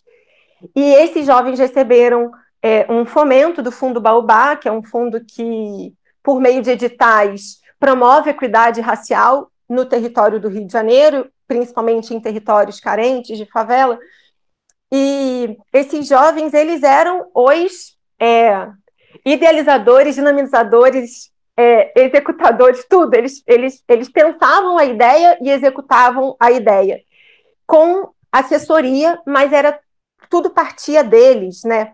E, e muito interessante que uma, uma dessas jovens disse assim que ela escolheu no território dela a parte mais carente para fazer ação, porque é onde ninguém chega. É, e, e, onde ninguém chega era onde ela precisava chegar. E que as pessoas desse território, que, é, se eu não me engano, é no complexo de favelas da Maré, é, onde ninguém chega, as pessoas ficavam assim, mas você teve coragem de vir aqui no meio da pandemia. Mas é justa. E ela falava, né? É justamente é, aonde eu preciso chegar, porque é onde ninguém chega. E o trabalho era de informação. O principal trabalho era de informação. Primeiro, porque essas pessoas saíam de casa, não, não, dentro daquela comunidade não havia lógica de permanecer dentro de casa. Então as pessoas saíam. Então, saindo de casa, como reduzir danos? E a partir de conversas, entrevistas, questionário, pesquisa, ela se deu conta de que é, ela poderia ser mais escutada se ela visibilizasse as perguntas que eles foram fazendo para ela em flyers. Então, ela pegou algumas dessas perguntas, disse quem era o morador, deu a resposta e que esses folhetos circularam pela comunidade, as pessoas guardavam, as pessoas seguiam, as pessoas encontravam com ela e diziam: Olha, eu estou fazendo o que você disse, porque elas se reconheciam naquele instrumento de informação. Então, isso é educação antirracista, porque esse é um território 100% negro. Isso promove a equidade racial, porque isso promove a saúde da população negra e possibilita que essas pessoas tenham direito a outros direitos, né? não só o direito à saúde e à vida, mas o direito a permanecer vivendo, a conseguir um trabalho, a talvez estudar. Uma outra, dessa, uma outra jovem dessas fez um trabalho de reforço escolar no meio da pandemia, porque ela se deu conta de que as crianças ficavam na rua. Ela falou: bem, temos pandemia, não tem aula na escola municipal, não tem nada para fazer. Onde estão essas crianças? Na rua. O que eu posso fazer para ajudar essas crianças a não estarem na rua, circulando desse jeito? Eu vou oferecer reforço escolar. E ela começou, ela começou com 20 vagas e ela acabou atendendo a 50 crianças, porque a procura foi muito grande todas as crianças eram negras. Isso é educação antirracista. Veja, é, talvez na intenção dela, eu não sei, eu não vi o programa do que ela ensinou, eu não sei se ela usou autoria negra, como eu faço nas minhas salas de aula, em que eu priorizo autoras e autores negros. É, eu não sei se ela fez isso, eu não sei se ela usou da representatividade para engajar aqueles alunos, mas o fato de ela dedicar parte do tempo dela a incluir crianças negras que estariam fora da escola para um momento de aprendizagem, priorizando essas crianças, isso estruturalmente garante que a educação seja um lugar em que essas crianças se sintam mais à vontade, mais pertencentes, em que elas caminhem com mais tranquilidade, porque não tem defasagem ou tem menos defasagem, ou entrou no entrou no, no estilo de vida, enfim. Mas estruturalmente isso é educação antirracista. É, o fato de muitas vezes a gente focar em um aspecto só faz com que a gente não enxergue a complexidade do que é você mudar a lógica de 400 anos de educação. É, quando é muito interessante quando infelizmente, lá no colégio, alguns colegas mais antigos, que estão lá quase 30 anos, dizem: Ah, mas esse colégio não é o mesmo. Esse colégio, o colégio imperial, porque agora. E é inevitável você associar a lei de cotas, porque o colégio é contemplado também, né, pela lei 12.711 de 2012. E mesmo assim, a quantidade de alunos negros que a gente tem no colégio ainda é muito pequeno devia ser muito maior. Isso não está contemplado muitas vezes no sorteio, que é onde tem a maior entrada, porque não tem prova. É, as cotas não estão contempladas ainda no sorteio, a gente ainda precisa brigar para que um monte de, de, de coisa aconteça. É, mas tem colega que diz: ah, mas esses alunos não são mais os mesmos, porque existe uma associação muito grande entre aspectos da inferioridade humana ou de desumanização as pessoas negras.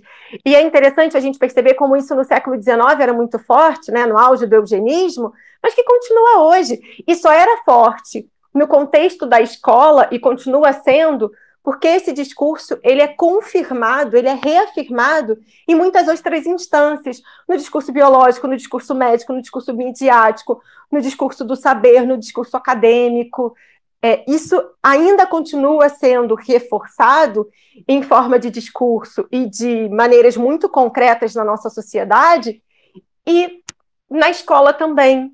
Então, é, é por isso que ainda tem um caminho muito grande para a gente seguir e por isso que ainda é um devir.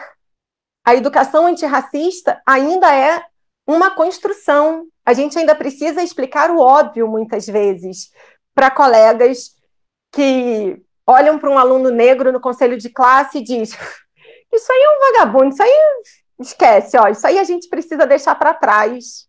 Isso aí, essa é, que não se reconhecem des, desumanizando esse estudante. É, e óbvio que a gente tem no colégio um ambiente de, de muito debate, é um, é, é um, é um ambiente muito democrático, mas ele também não está livre de tudo isso que está arraigado na sociedade brasileira e os nossos colegas também não estão livres. E o debate da branquitude ele é muito incipiente na nossa sociedade. Poucas pessoas estão é, se, se, importando como pessoas brancas em, em, se rever, né? Em ocuparem um espaço. O, o, o debate do racismo ele é um debate que pertence principalmente à branquitude. A negritude ela é vítima do racismo e quando muitas vezes, né, a Djamila Ribeiro fez um trabalho incrível de popularização de, de muitos conceitos, quando ela fala de lugar de fala, e, e muita gente não entende, né, achando assim, ah, mas não, não vou dar aula sobre isso porque eu não tenho lugar de fala.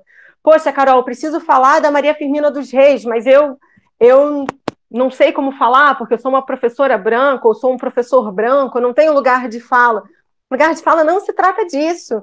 Né? O lugar de fala se trata de visibilizar é, suje sujeitos que são subalternizados, reconhecer essa, essa tensão de poderes na sociedade, de reconhecer a subalternização de determinados sujeitos e, e a supervalorização de outros sujeitos, né? Assim, é, e visibilizar quem são os subalternizados na sociedade, mas também é um conceito que ajuda a gente a pensar dentro dessa situação, dessa tensão de poderes, que lugar eu, pessoa branca, ocupo? E a partir desse lugar, eu vou, a partir desse lugar de pessoa branca, eu vou estudar Maria Firmina dos Reis, porque eu acho que é uma literatura de qualidade, não porque eu estou fazendo favor, não porque o currículo está obrigando, mas porque é uma literatura de qualidade que a gente só não estudou antes por conta do epistemicídio. Então, eu vou fazer esse movimento como pessoa branca, vou estudar, e a partir desse lugar da branquitude é que eu vou falar dela, né? Assim, a partir desse lugar em que eu também vou me racializar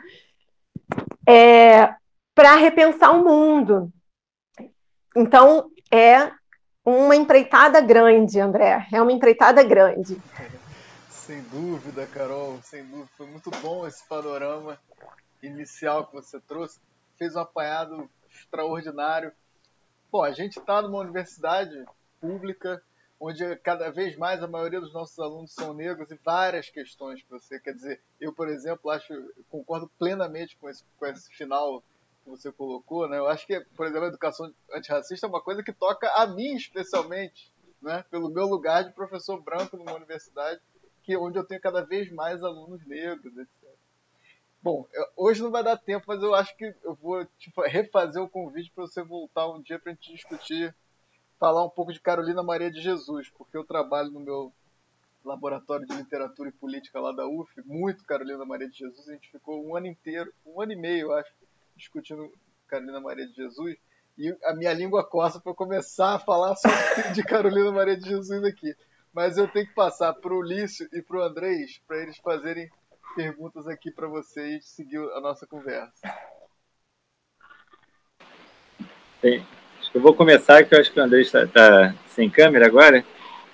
É, então, Carol, poxa, muito bom, muito bom, assim, te ouvir e, assim, acho que esses temas, você falou que estudou na UF, eu estudei no Pedro II, então eu estou aqui é, reencontrando uma professora do Pedro II, né, minha mãe é professora do Pedro II, né, foi aposentada agora, e e assim, esse debate, a gente, eu, eu, vou, eu depois voltei lá como professor também, dei, dei aula dois anos lá, né? Então, assim, deu para ver muito, assim, é, isso já era 2012, 2013, essa mudança, né? É, do, da própria organização interna, né? E dos debates dentro da escola, né? Da escola que eu é, nos anos 90, né? E depois é, estudando Gen Novo, né? No Maitá, e depois como professor e como uma série de questões já estavam se mexendo, né? E quando eu vejo você falar disso do Ererebá, né, que é um curso de especialização nesse tema, do grupo de pesquisa, né, e a gente vê como o Pedro II também ele se constitui como campo de, de produção de conhecimento, né, um centro de intelectual, né, pulsante, né, e que inclusive está muito assim muito contemporâneo, assim, quer dizer, muito, muito dentro, né, dos dilemas que a educação está passando no, no momento atual, né, então acho muito importante, né, que isso esteja sendo feito lá por professores né, e professoras né, que estão diretamente ligados né, com a educação, com o ensino básico, né? Então, assim, já vem, eu acho que a coisa chega muito mais forte né, no ensino básico. Quando chega na universidade, a coisa já tem uma, uma certa aquilo já foi trabalhado de alguma forma, assim, mas acho que, que as grandes questões elas surgem de maneira bastante radicais, assim, né? E eu acho que é, e também urgentes, né? Também acho que e isso acho que a sua fala traz muito isso, né? Um pouco de uma de um mergulho, né? Nesse desafio, né? Da, da, da questão da construção de uma educação antirracista, que é uma que é algo que é um desafio para todos nós, né? Que, né?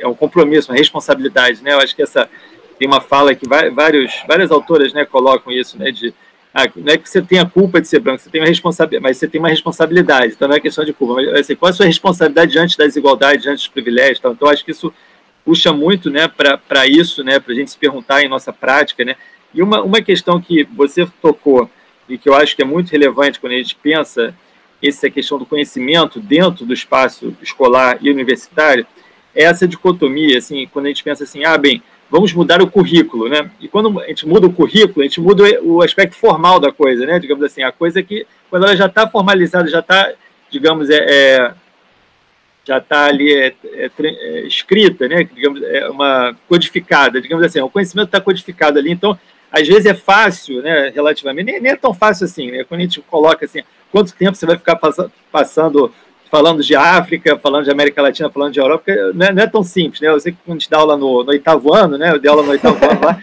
então era assim, você era América, América, África, América e África, né? E, e aí é isso, né? A África, quando eu estudei, a África era, era uma semana de aula, duas semanas de aula, entendeu? Então você tem que, ou seja, tem que disputa, fazer uma disputa dentro do currículo, né? O currículo uhum. é um território em disputa, né? Tem, tem até um, um arroio, né, que fala disso.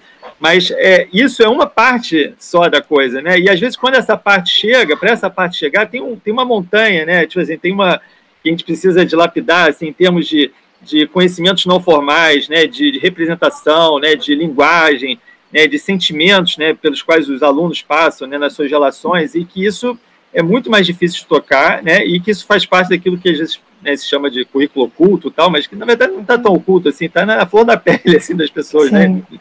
em todos os sentidos, assim, mas assim, eu acho que, é, que envolve a sensibilidade, né, envolve a emoção, envolve toda essa dimensão que não estava ali formalizada. Então, eu acho que como é que você, como é que vocês têm é, encontrado, é, digamos, saídas, ou, né, têm respondido esse desafio, assim, em termos práticos, assim, como, que, sei lá, o que você poderia trazer, assim, de alguns ensinamentos, assim, compartilhar, né, e para a gente poder entrar nisso, assim, né, de um, um pouco esse diálogo entre esse currículo formalizado, mas também toda essa dimensão né, humana né, que atravessa a escola, o ambiente da escola, né, e que faz dessa escola ainda hoje um ambiente excludente, um ambiente racista, um ambiente né, quer dizer, em que isso se reproduz. Né, isso, aquele exemplo que você traz, né, eu aprendi o que é racismo na escola, né, a gente aprende é, toda, todos os momentos, né, a gente vê isso de uma forma muito, muito é, violenta, assim, e, então, assim, como, como, que saídas, assim, não sei, que, que, que momentos, que, que, exemplos, assim, talvez você possa trazer dessa experiência na especialização, na sala de aula, né, no, no grupo de pesquisa, assim, que você, eu acho que seria muito importante, porque eu acho que as pessoas é, precisam, né, também de... É, é, é, conhecimento isso, né? É algo também que se transmite, assim, né? A gente tem que precisar transmitir isso de uma forma mais rápida, né? Para que essa transformação possa, possa chegar de uma forma mais urgente, assim. Então, Sim. Eu, eu vou juntar Bom, duas perguntas, pode ser? Pode. Pedir, abrir para o Andrés também fazer uma pergunta, que a gente faz um bloco, você faz um apanhado das duas. Eu sei que tá. a pergunta do Ulisses é bastante extensa, mas enfim, Desculpa. A gente abre outra rodada, fica à vontade. foi mal, foi mal. Eu... Também. Vai lá, Andrei. Opa, bom, antes que nada, Carol, um prazer te escutar. Este, aprendendo muito, é muito importante e fundamental, eh, diria. Eh, André, fala, fala você que, que você não conseguiu fazer as perguntas e depois eu, eu faço. Eu agradeço, eu estou pensando, formulando, porque a partir de diferentes falas, um batendo diferentes eh, colocações que gostaria, mas faz primeiro você que não conseguiu falar antes e depois Não, eu, eu fiz a primeira pergunta, foi eu que fiz, pô. Mas vamos é? deixar a Carol responder a pergunta do Ulisses, depois aí você, você volta com a pergunta, Andrei. Vai lá, Carol. Então, é, eu acho que é importante a gente ter sempre em mente que todos os avanços que aconteceram em termos de educação da população negra no Brasil não partiram da academia, partiram dos movimentos sociais. Então, o, o grande educador desse país é o movimento negro, em termos de educação antirracista.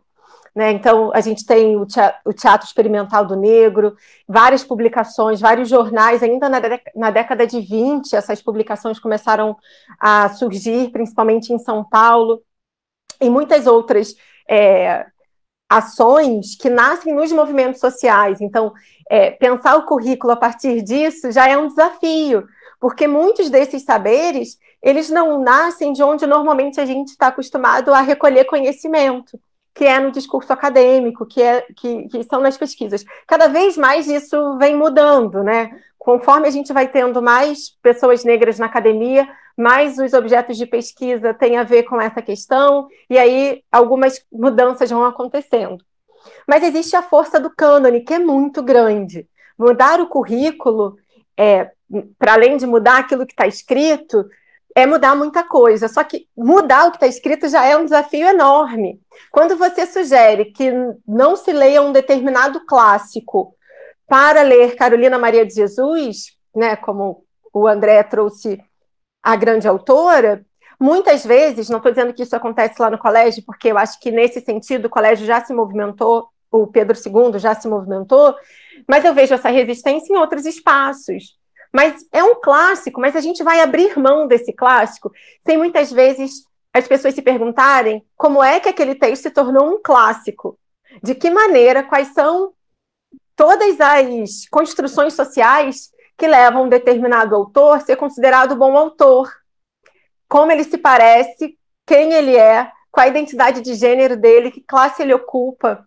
Se a gente pensar no não fazer que é necessário para que você escreva um livro, né? A Carolina Maria de Jesus era uma heroína que escrevia em pedaço de papelão depois de catar papel o dia inteiro, que dormia com o caderno debaixo do travesseiro, enfim, tantas e tantas coisas que ela precisou fazer, mas quantas pessoas são privilegiadas nesse lugar de escritor e de produtor de conhecimento, porque tem todo um aparato social de privilégios que permite que ele seja. Então, um clássico não se transforma num clássico à toa. E muitas vezes isso não é questionado. E até o conceito estético do que é considerado bom, do que é considerado valoroso, esse conceito estético ele também é herdado, ele também é socialmente construído, né? Não está dado. Então, mudar o currículo, mesmo que seja lá naquilo que está escrito, já é um movimento enorme. Mas lá no colégio, por conta da existência do NEABI, e aí a existência dos NEABIs ela vai ser muito importante nos institutos federais e nas universidades federais, porque vai ser mesmo um núcleo não só de pesquisa, e de estudos, mas um núcleo de ações, de pressão, de tensionamento da universidade e dos institutos federais que faz com que alguns avanços aconteçam. No ano de 2017, o então coordenador do NEABILA do colégio, que é era no caso da equipe de português, ele solicitou ao departamento de português, porque é, o Colégio Pedro II tem essa estrutura, né, digamos, parecida com a universidade, de ter departamentos, pediu ao Departamento de Português que o PPPI, o Plano Político Pedagógico Institucional de Português, fosse revisto à luz das leis 10.639 e 11.645. Então, veja, em 2017, e essa lei é de 2003, olha quanto tempo se passou até que o PPPI fosse revisto. Mas então fizemos um GT, um grupo de trabalho, que revisitou o documento, fez algumas alterações, fez algumas inclusões, que já movimentou ali é, aquilo que está escrito, né? Então, um primeiro passo já aconteceu. Muitos outros passos precisam é, ser levados adiante, porque acaba também gerando uma situação que para as pessoas negras é de certo modo muito conhecida, mas que é exaustiva, que é assim, ah, eles são os especialistas, eles fazem, eles é que sabem, e é muito importante que isso entre na aula de todos os professores, né? Que essa, que essa alteração ela se efetive verdadeiramente, que é, as pessoas se movimentem, é, é, que façam uma autoeducação também, porque se eu não tive esse conhecimento e esses saberes, eu não conheci Carolina na universidade. Eu estudei literatura brasileira, eu fiz português e literaturas, então é, a gente estuda literatura brasileira, portuguesa e africana de língua portuguesa. E eu não conheci Carolina na universidade, eu não conheci Maria Firmina dos Reis, eu não conheci Cut, eu não conheci, meu Deus, eu não conheci nada de literatura afro-brasileira, digamos. Mas eu, eu não conheci, é, Conceição ela é mais ela é mais recente, digamos, né? Então, assim, teria talvez uma justificativa, mas eu não conheci nada disso e eu tive que me reinventar. Então, tem essa questão da responsabilidade que é muito grande, mas tem caminhos. É possível. Então, é, eu vou falar de, de algumas ações lá do colégio, é, de, de coisas pontuais das quais eu participo, né? Por exemplo, eu dou aula para o sexto ano, que que é um ano de entrada no segundo segmento do ensino fundamental, né? É, é um ano muito importante de transição.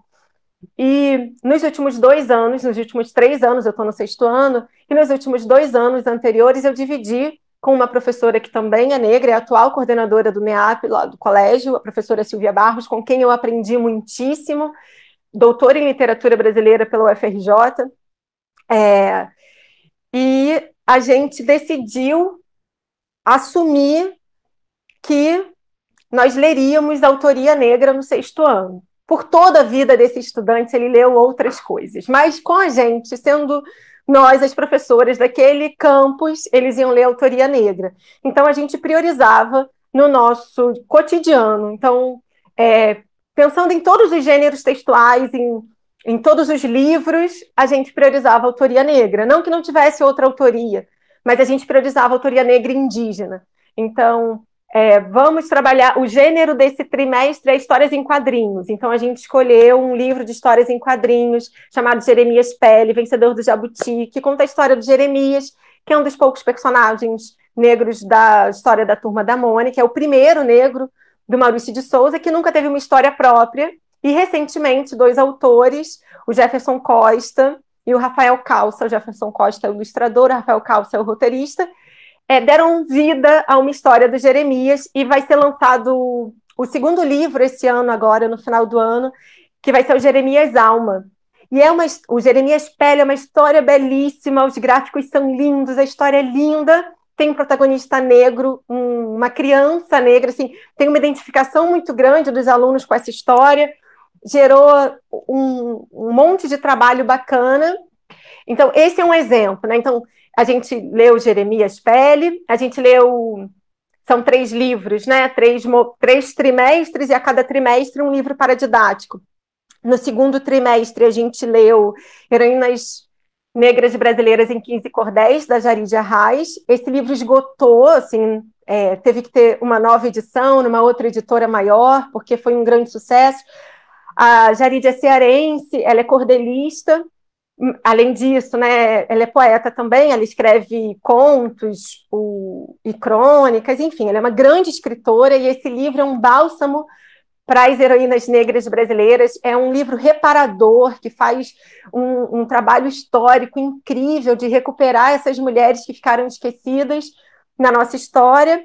E no último trimestre, a gente fez uma ciranda cultural e lemos mitos e lendas afro-brasileiros, africanos, brasileiros, é, caribenhos, sul-americanos, e os alunos tinham que trocar os livros toda semana, enfim, foi uma festa, mas nesse sentido de fazer as culturas dialogarem, de movimentar o cânone, foi interessante porque eles podiam também escolher mitologia grega nessa ciranda de livros. Muitos escolheram muitos escolheram tristemente mitologia grega porque é o que está confortável, é o que já conhece, ah, essa história eu já ouvi falar, mas em algum momento eles se deram conta da riqueza das outras histórias porque eles eram obrigados pela dinâmica que eu, a gente propôs a trocar os livros. Então é, tem um trabalho ali de descoberta que a gente vê das crianças fazendo que é muito interessante, né? E, e é muito. A, a, escola ela tem uma potência que é muito é, incrível, diferente da universidade, onde você já está com os seus conceitos, as suas vivências um pouco mais solidificadas, né? Talvez é, quebrar determinadas barreiras na universidade seja mais difícil do que na escola né, também por isso. E a escola, a criança se encanta, assim, ela tem essa disponibilidade para aprendizagem, e sobretudo no sexto ano. Conforme eles vão crescendo, vai chegando no oitavo, nono, muito adolescentes, ah, saco, professor, às vezes rola isso, no sexto ano eles estão muito disponíveis. Então também é um terreno muito fértil para a gente romper determinados preconceitos, para a gente apresentar determinados conteúdos e, inclusive, enfrentar algo que é muito sensível nas escolas brasileiras, que é o racismo religioso. Existe uma resistência muito clara quando se fala em mitologia africana e afro-brasileira por conta da relação, da relação ou das relações que são possíveis de se fazer com as religiões de matriz africanas, em como você enfrenta esse racismo religioso na escola. Primeiro que é importante dizer que é racismo religioso, uma das coisas que eu tenho aprendido, e tenho aprendido é, com os meus companheiros da escola, e companheiras, sobretudo, de, de luta antirracista, é que preciso dar nome às coisas. Porque mesmo que a gente não nomeie, os alunos sabem que eles estão sofrendo alguma coisa.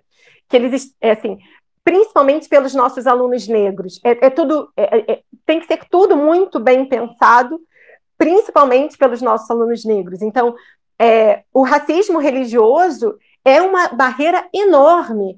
A gente sabe que as igrejas neopentecostais têm uma entrada enorme nas escolas públicas é, isso não é muito visto. Dependendo de quem é o prefeito, de quem é a secretária de educação, fica corre solto. Então, um, pode haver uma resistência. Assim, o que eu posso dizer é que lá na escola não teve. A gente trabalhou mitologia é, é, africana, a gente falou de Ogum, Oxóssi, Iemanjá, Oiá, é, entendendo né, as complexidades, a força dos mitos, mas também a relação com as religiões, e pelo contrário, um aluno vem me dizer que encontrou um dos livros que a gente sugeriu no centro que ele frequenta. Quando é, em que outra situação um aluno poderia dizer, diante de uma turma de crianças de 11, 12 anos, que ele frequenta uma casa de candomblé, sabe? Então, o quanto isso empodera também, o quanto isso dá lugar a, a coisas que antes ficavam um pouco sem lugar, né? Então, é, toda essa movimentação, a gente fez isso nos últimos dois anos, esse ano a gente não considera muito, porque, enfim, a situação de, de ensino remoto no colégio é muito recente, a gente começou muito recentemente, e não tem objetivo conteudista, mas sim de apoio cognitivo e emocional, mas a gente nunca teve nenhuma reclamação, a gente teve elogio, a gente teve parceria das famílias. Então, às vezes, os educadores ficam mais receosos do que de fato é o que eles vão encontrar. Eu acho que existe sim é, o racismo religioso, vai, pode existir questionamento, é, determinadas comunidades estão mais suscetíveis ainda a isso, mas é algo que a gente precisa nomear e enfrentar, porque é, fingir que não está acontecendo ou não fazer por medo é, gera mais prejuízos do que os benefícios que a gente pode colher. E uma outra ação que eu acho que é muito importante que a gente faz lá no colégio, e tem muitas outras ações, tá? estou falando das, das quais eu participo, é a Oficina Mulheres Negras e Literatura, uma oficina eletiva criada pela professora Silvia Barros em 2016. Ela começou a se reunir com alunas e alunos no contraturno para ler textos de autoria feminina negra.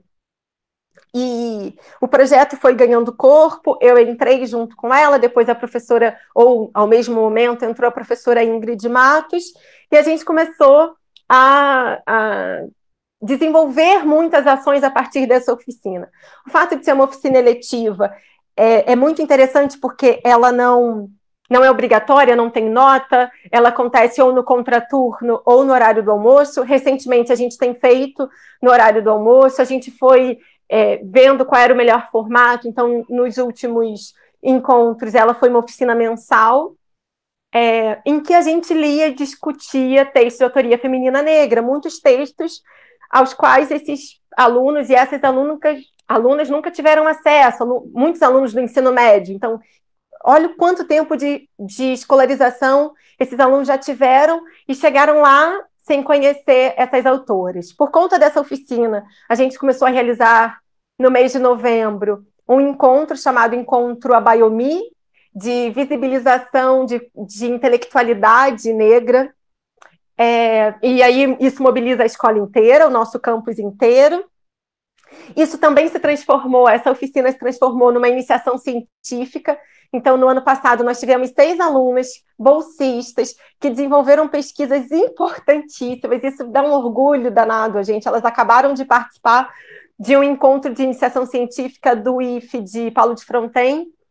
É, então, são alunas do ensino médio recebendo uma bolsa para estudar a autoria feminina negra. É, então, nós dividimos, eram seis alunas, três professoras, nós dividimos em três subgrupos. Um subgrupo estudou o tema do cabelo, como esse tema do cabelo aparece na literatura, que é, é um tema muito importante no fazer literário de mulheres negras. Um outro subgrupo estudou Conceição Evaristo, as obras da Conceição, e o conceito dela de escrevivência nessas obras. E um outro subgrupo estudou Kindred, da Octavia Butler, pensando no afrofuturismo, na ficção científica e, e como é que isso se concretiza na literatura. É, por mais que nesses encontros nós tenhamos um número limitado de, de jovens, né, de estudantes, nunca passa de 20, assim, dificilmente passa de 20. Quando a gente faz atividades maiores na escola, aí mobiliza mais gente. Mas uma vez por mês, a gente percebe o quanto isso vai modificando é, essas alunas, que são principalmente meninas, no percurso formativo delas. Então, por exemplo, tem uma aluna que começou frequentando no sétimo ano, agora ela está no nono ano. A gente fez um encontro virtual e a primeira coisa que ela disse foi: Vocês viram que eu mudei meu cabelo? Porque ela passou por um processo de transição capilar. E o processo de transição capilar para as mulheres negras não está é, longe de ser só estético, é um processo de transformação, de construção da identidade, da subjetividade, de humanização muito grande. E essa sensibilização aconteceu por conta da literatura. Então, a gente entende esse momento como um momento revolucionário de afeto, de redescoberta, de, de encontro estético, de cura, é, propiciado na escola para todo mundo por meio da literatura. E a gente vai vendo os efeitos disso é, nos corredores, numa aluna que chega para contar alguma coisa para gente, enfim. Existem caminhos, mas é muito importante a gente entender que dificilmente esses caminhos vão ser hegemônicos. Dificilmente esse caminho vai vir de cima para baixo, chegando em todas as salas de aula, em todas as escolas, por meio de decreto, não vai.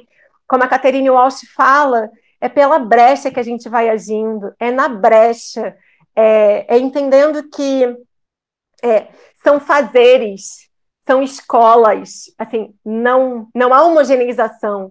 É muito importante que cada professor, que cada escola, que cada grupo docente encontre a sua maneira é, de se reinventar e de produzir subversões que podem parecer pequenas a princípio, mas que podem se tornar grandiosas no currículo. Porque quando a gente olha para o para o horizonte pode parecer algo muito difícil de se alcançar e de se fazer. Mas só é possível agir nesse sentido é pela brecha, pela brecha que deixam para gente. Maravilha, Carol. E é uma, é uma longa história, né, de agindo nas brechas, né, que a gente está inserido aí. E o povo negro é, traz essa história, né, de trazer o, a estrutura da nossa cultura, da nossa música, da nossa arte, né? sempre pelas brechas, né? sempre apesar da, da opressão e da dominação branca. Né? Andrés, eu vou abrir para uma pergunta do Andrés. Aí, Carol, a gente está já quase no final do nosso tempo. A gente, a gente mudou o modelo do, do tempo nublado recentemente, porque a gente dá aula, eu e Andrés, à noite ainda. Mas a gente tinha programas de quatro horas. Seria um prazer imenso hoje fazer um programa de quatro horas para poder continuar conversando contigo. Mas vou abrir uma pergunta do Andrés, aí peço uma resposta sua um pouquinho mais é, sintética, não querendo, obviamente, podar aqui o que você. Se você avançar também não tem problema nenhum, tá? Aqui o, o programa só termina quando a gente não. Eu, uma coisa que o Tempo do Lado nunca fez foi interromper os nossos convidados e convidadas. Só dizer aqui que o pessoal no chat está super animado aqui, várias mensagens. Lígia da Mata, Marcelo falando que é, que é seu fã. Elisângela, nossa aluna lá de Angra, acompanhando também. Silvia Barros, falando maravilhosa como sempre. Elaine Brito, que é a, a grande responsável pela Carol estar tá aqui com a gente hoje. Aqui eu mando um beijo, agradeço muitíssimo, minha amada amiga. Eliane Melo também, agradecendo sua fala, falando que é maravilhosa. A Alexandra, que é a nossa aluna, colega lá é, de Angra, professora de história lá da rede de Angra, falando que o sexto ano é o xodó dela, cheio de curiosidades e disponibilidade, e que fala do racismo religioso, muitas vezes endossado por professores como a naturalidade. E a Tânia da Mata falando aqui, maravilhosa, quanto à sensibilidade no olhar da educadora, parabéns. E eu concordo plenamente com todos os elogios e passo para o Andrés colocar sua pergunta aqui e a gente ir para o último bloco de perguntas. Bueno, antes que nada, Carol, un placer te escuchar. Você fala muito este, de forma muito sólida, concisa, trazendo uma quantidade de material para poder debater, na verdade. Então, se você quer falar tudo que você quer, o tempo que quiser não tem problema, eh, mas, mas claramente antes estávamos cinco horas, agora lamentavelmente por, eh, porque continuamos. Eh, mas eu, eu pensando com todos os temas que você está trazendo, Estamos en un momento, un bolsonarista que está haciendo cantos a misoginia, cantos a cuestión racial, este, cantos intolerancia religiosa específicamente, ¿no? Se multiplicó. El otro lado tiene una visibilidad enorme, eh, teniendo en consideración la interseccionalidad, eh, a literatura de mujeres negras es o que, básicamente, o que más está liderando las ventas no Brasil a nivel nacional. No solo Yamila, sino es una serie de, de sellas nacionales o internacionales, como falou Colin. Eh, entonces, tiene una fortaleza estructural del movimiento de mujeres en Brasil que trae, sí, también existen las traducciones masivas, das, como Angela Davis, etc., eh, mas escutando o que você estava falando, não, sobre, sobre este momento, estás em uma escola muito específica, não, ou seja, eh, eh, fico muito feliz de todo que vocês estão produzindo, abrindo cabeças, etc., este, e horizontes, não, de, de, de um mundo diferente, mas eh, existe eh, muitíssimos casos de racismo nas escolas, sejam pelos titulares de escuela, profesores, sellan pelos propios eh, colegas, amigos las crianzas y sella pelos familiares. Entonces, estructuralmente existe un racismo constante, sella pela autoridad, sella pelos familiares. Entonces, cuando te escuto, te escuto todos estos horizontes que usted traes, este, hermosos, eh, yo quiero saber, yo sé que en, en escola onde você está trabajando es muy particular con muchas más en diversidad y posibilidades, mas como vocês lidam con relación a este tema de sella de profesores, imagino que no va a ser mucho, sella pelos propios estudiantes, crianças que, eh, como você fala, sexto, y sella pelos familiares, ¿no? que es una cosa muy importante, como familiares, ante esa literatura que você traz, entendeu? Un Carolina que você traz, que eso que falan los padres, que eso que entendeu? Mas eu poderia perguntar muito, Carol, porque é muito bom te ouvir, mas, André, podemos fazer de que retorne, no caso que ela desejar, em outras oportunidades, porque eu acho que pode trazer uma série conceitualmente, com muita solidez que ela tem, então, este, mas eu te deixo a pergunta, contesta como você puder, ser, etc. Obrigada, Andrés, pela pergunta. Obrigada aos elogios. É, amigas queridas do trabalho, minha família, comentando, amigos.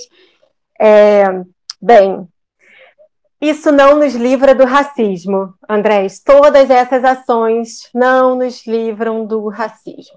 Eu já fui vítima de racismo na escola, assim, é, sério mesmo, explícito, né? Porque tem é, a gente no Brasil vive essa situação muito muito peculiar do, de um racismo velado, que muitas vezes a gente sabe que aquela pessoa falou aquela coisa porque ela está sendo racista, mas é, muitas vezes as outras pessoas dizem, mas será que foi racismo? Enfim, todas essas questões que eu acho que também dá uma outra conversa muito longa é, do porquê no Brasil essas relações raciais elas são, são tão veladas e, e, e não e não trabalhadas. E essa é uma das questões importantes do estudo das relações étnico-raciais, da educação das relações étnico-raciais, para educar as pessoas a terem consciência do conceito social de raça e das implicações de estar consciente de pertencer a uma raça ou outra, dependendo da posição que você ocupa na sociedade. Bem, é, eu sofri um racismo que um, um, uma criança escreveu, nem era exatamente criança, um adolescente, escreveu na parede da sala dele, onde eu dava aula, Caroline, cabelo de capacete. Eu tô trançada, né? Meu cabelo tá trançado, mas quando eu não tô com ele trançado, ele é um black, né? Ele fica um cabelo crespo, cheio. E ele escreveu isso, é importante dizer, a partir de um texto que eu levei para a sala de aula, um conto que questionava o racismo. Vejam, é um, eu levo um texto para a sala de aula, uma crônica, um texto literário, que fala sobre um personagem que é, é, é, ele se dá conta de que ele assusta as pessoas. E o personagem vai vivendo desse modo. E, e, e ele não diz em nenhum momento, é um narrador muito arguto, que não diz em nenhum momento como ele é. E quando eu termino de ler o texto e pergunto para a turma como é esse narrador, em nenhum momento ele diz para a gente como ele é e ele assusta as pessoas, a turma diz em uníssono, negro. Falei, bem, por que, que vocês acham que uma pessoa negra assusta outras pessoas? E a gente começou a debater sobre isso. É, e alguns alunos negros trouxeram situações de racismo que viveram. E eu compartilhei com eles uma situação de racismo que eu tinha vivido há pouco tempo nesse grande debate, né, em que o texto literário ele acaba servindo de suporte para a gente se repensar como indivíduo e sujeito. E a partir daí, na, duas aulas depois, aparece. Então, ele sabia o que ele estava dizendo. Assim, quando ele diz Caroline Cabelo de capacete, ele reproduz a fala que eu ouvi naquela outra situação de racismo. Então, quando você provoca um determinado afeto, né, esse, quando você afeta as pessoas, né, nesse sentido do afeto como aquilo que afeta, esse afeto pode ser positivo ou negativo. Quando você começa a trabalhar questões raciais na escola, esses afetos eles podem ser negativos, pode sair tudo do bueiro. Então, fazer um trabalho na escola de conscientização racial, antirracista, de promoção de outras culturas e outros saberes, isso isso não impede que o racismo aconteça, né? Eu, talvez um trabalho educacional nesse sentido só vai dar resultados daqui a 400, talvez a gente precise de mais 400 anos, são 200, ou sei lá quanto tempo, né? Mas, é, então, o, casos de racismo continuam acontecendo todo ano na nossa escola, apesar de ser uma escola muito especial. Apesar de ser uma escola em que há brechas para a gente trabalhar, em que isso está sendo colocado na pauta do dia, sempre pelo NEABI e, e, por outros professores aliados, né, em que existe essa preocupação. No nosso campus agora existe um coletivo antirracista que surgiu nesse momento da pandemia. É, então, é um ambiente privilegiado, mas os casos continuam acontecendo. Recentemente, e, e, quando eu falo recentemente, é no final do ano passado, início desse ano, não sei precisar, por conta de mais uns casos de racismo que aconteceram na escola, né, considerando Pedro II como uma escola que tem mais de 10 mil alunos, né, tem diversos campi. É, o, o reitor baixou, publicou uma portaria é, sinalizando é, de uma maneira mais específica onde no código discente se enquadrava a situação de racismo, que a, se, a, se a criança fosse a criança ou adolescente né, fosse menor, que os pais seriam responsabilizados. Enfim, é, é preciso também pensar assim no quanto é, é difícil, como pessoas negras que foram subalternizadas né, ao longo de toda a nossa história, levar esses casos adiante. Porque crianças e adolescentes brancos sendo racistas é, muitas vezes parece, e, e você fala, não, eu quero levar adiante, eu quero que os pais sejam responsabilizados, parece um crime menor. Apesar de, desde a Constituição de 88, o racismo ser um crime inafiançável, quando você vai verificar os dados, né, quais foram as pessoas investigadas, que houve julgamento pelo crime de racismo, é pouquíssimo. Cai injúria racial, é, que, que tem consequências menores, ou não é levado adiante, tem sempre uma, uma descredibilização da vítima, é, é, é muito difícil. Então, esse passo do, do reitor, ele, de certo modo, é importante, mas a gente ainda tem uma dinâmica na escola que é muito complexa de a quem essa criança, assim, no caso fui eu que sofri racismo, uma professora. E veja, eu sou professora militante, estudiosa, e isso me tirou o chão, me tirou um chão. Aí você imagina uma criança que está em formação, que não tem todo o suporte emocional e teórico que eu tenho, como lida com, como é difícil lidar com isso. Então, a gente ainda tem ali um, um caminho sendo construído de a quem recorrer, como recorrer. O NEABI do colégio faz um trabalho muito importante nesse sentido. Então, nesse momento de, de pandemia, é, que muita gente acha que os professores não estão trabalhando, a gente está trabalhando muito. Por exemplo, a gente no NEABI está construindo uma cartilha para os estudantes, é, que é uma cartilha que visa acolher o estudante que sofre racismo, oferecer informações a todos os estudantes, porque isso também é, é muito importante reconhecer e nomear. O estudante branco, é, ou não negro, né, que, que que entra em contato com esse tema, ele também, ele também tem benefícios sobre isso, ele também se humaniza, né? Então, é, é uma cartilha que visa também dar informações para esse estudante, falando sobre o que é racismo, dando informações sobre relações étnico-raciais, contando um pouquinho da história e indicando caminhos a quem procurar. Se você sofrer racismo, quem você procura na escola, é, como, como lidar com isso, fora da escola, quais são as entidades que podem é, receber uma denúncia, te acolher. É, e tudo bem, Lício, é, é, que vai precisar sair, né? E, enfim, me, me perdi um pouquinho no, no raciocínio. Enfim, o NEAB faz esse papel de criar. Cartilha, Isso, faz o papel de criar a cartilha. É, mas ainda tem situações, por exemplo, e vou terminar falando isso porque eu sei que vocês têm hora. Ainda tem situações, por exemplo, como é a leitura de Monteiro Lobato nos anos iniciais do ensino fundamental.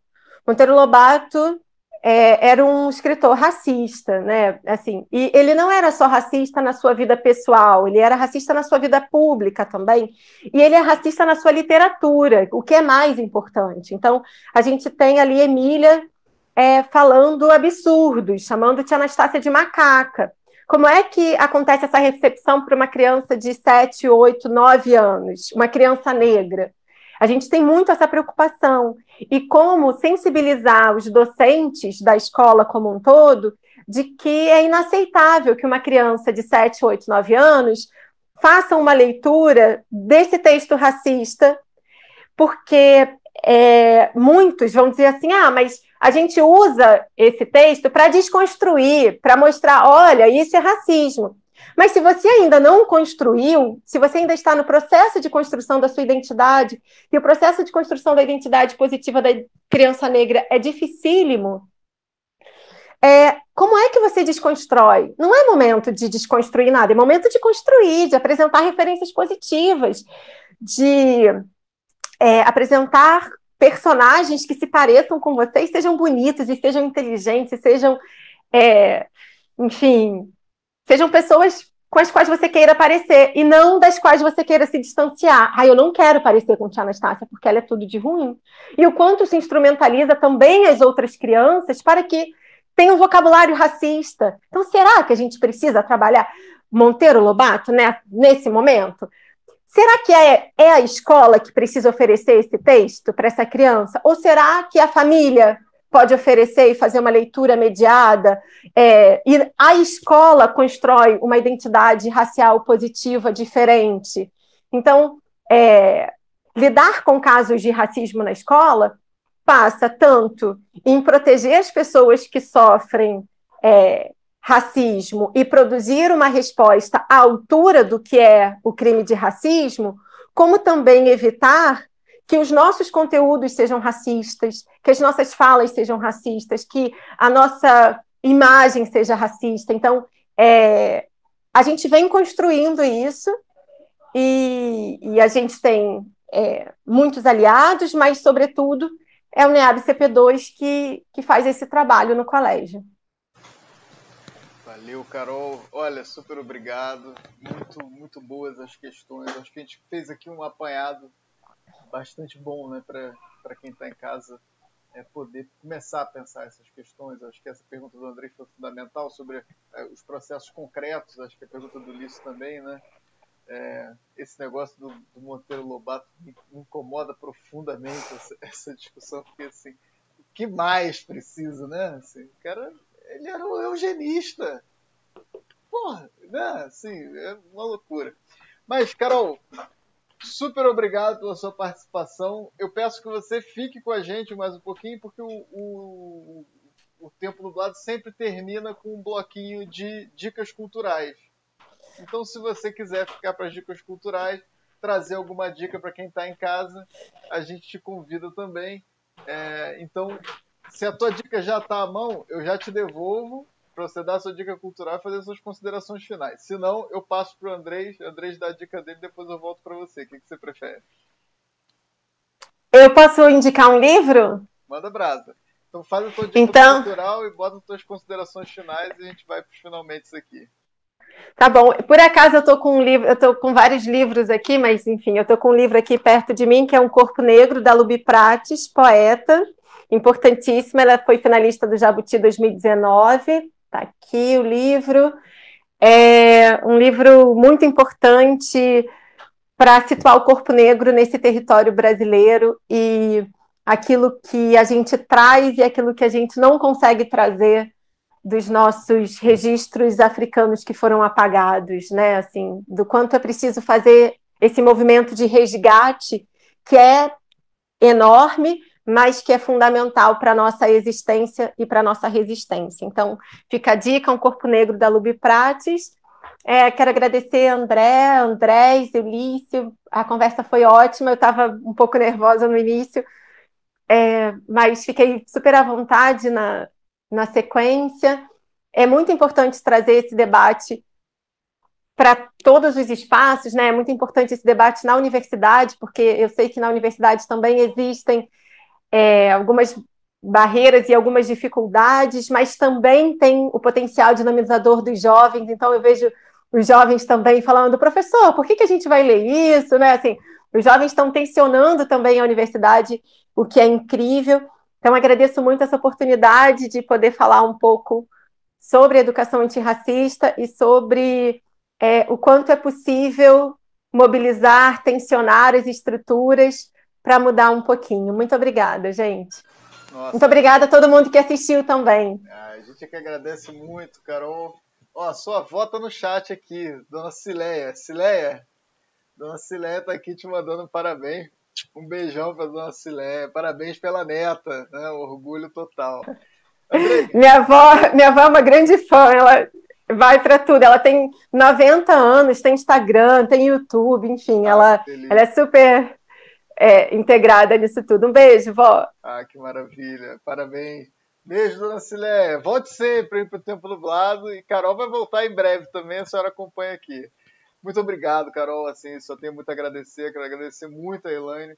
A Elaine teve aqui, deu uma entrevista para gente. Depois eu fiz uma rodada pedindo para quem já passou pelo Tempo Nublado para ter indicações de quem a gente poderia entrevistar. E a Elaine te indicou de cara. E Elaine, a Elaine eu falo, pra, eu falo, já falei isso para Andrei, já, Elaine é minha amiga de muitos anos e a Elaine tem uma bússola. Elaine não, a bússola dela tá sempre calibrada. Ela não, Elaine não dá bola fora. Eu falei, a dica da Elaine eu vou trazer pro tempo do lado, com certeza. Foi muito bom te ouvir. A gente vai, com certeza, é, é, renovar esse convite para a gente poder te ouvir mais. Uma tarde muito boa, de muitos ensinamentos, questões fundamentais.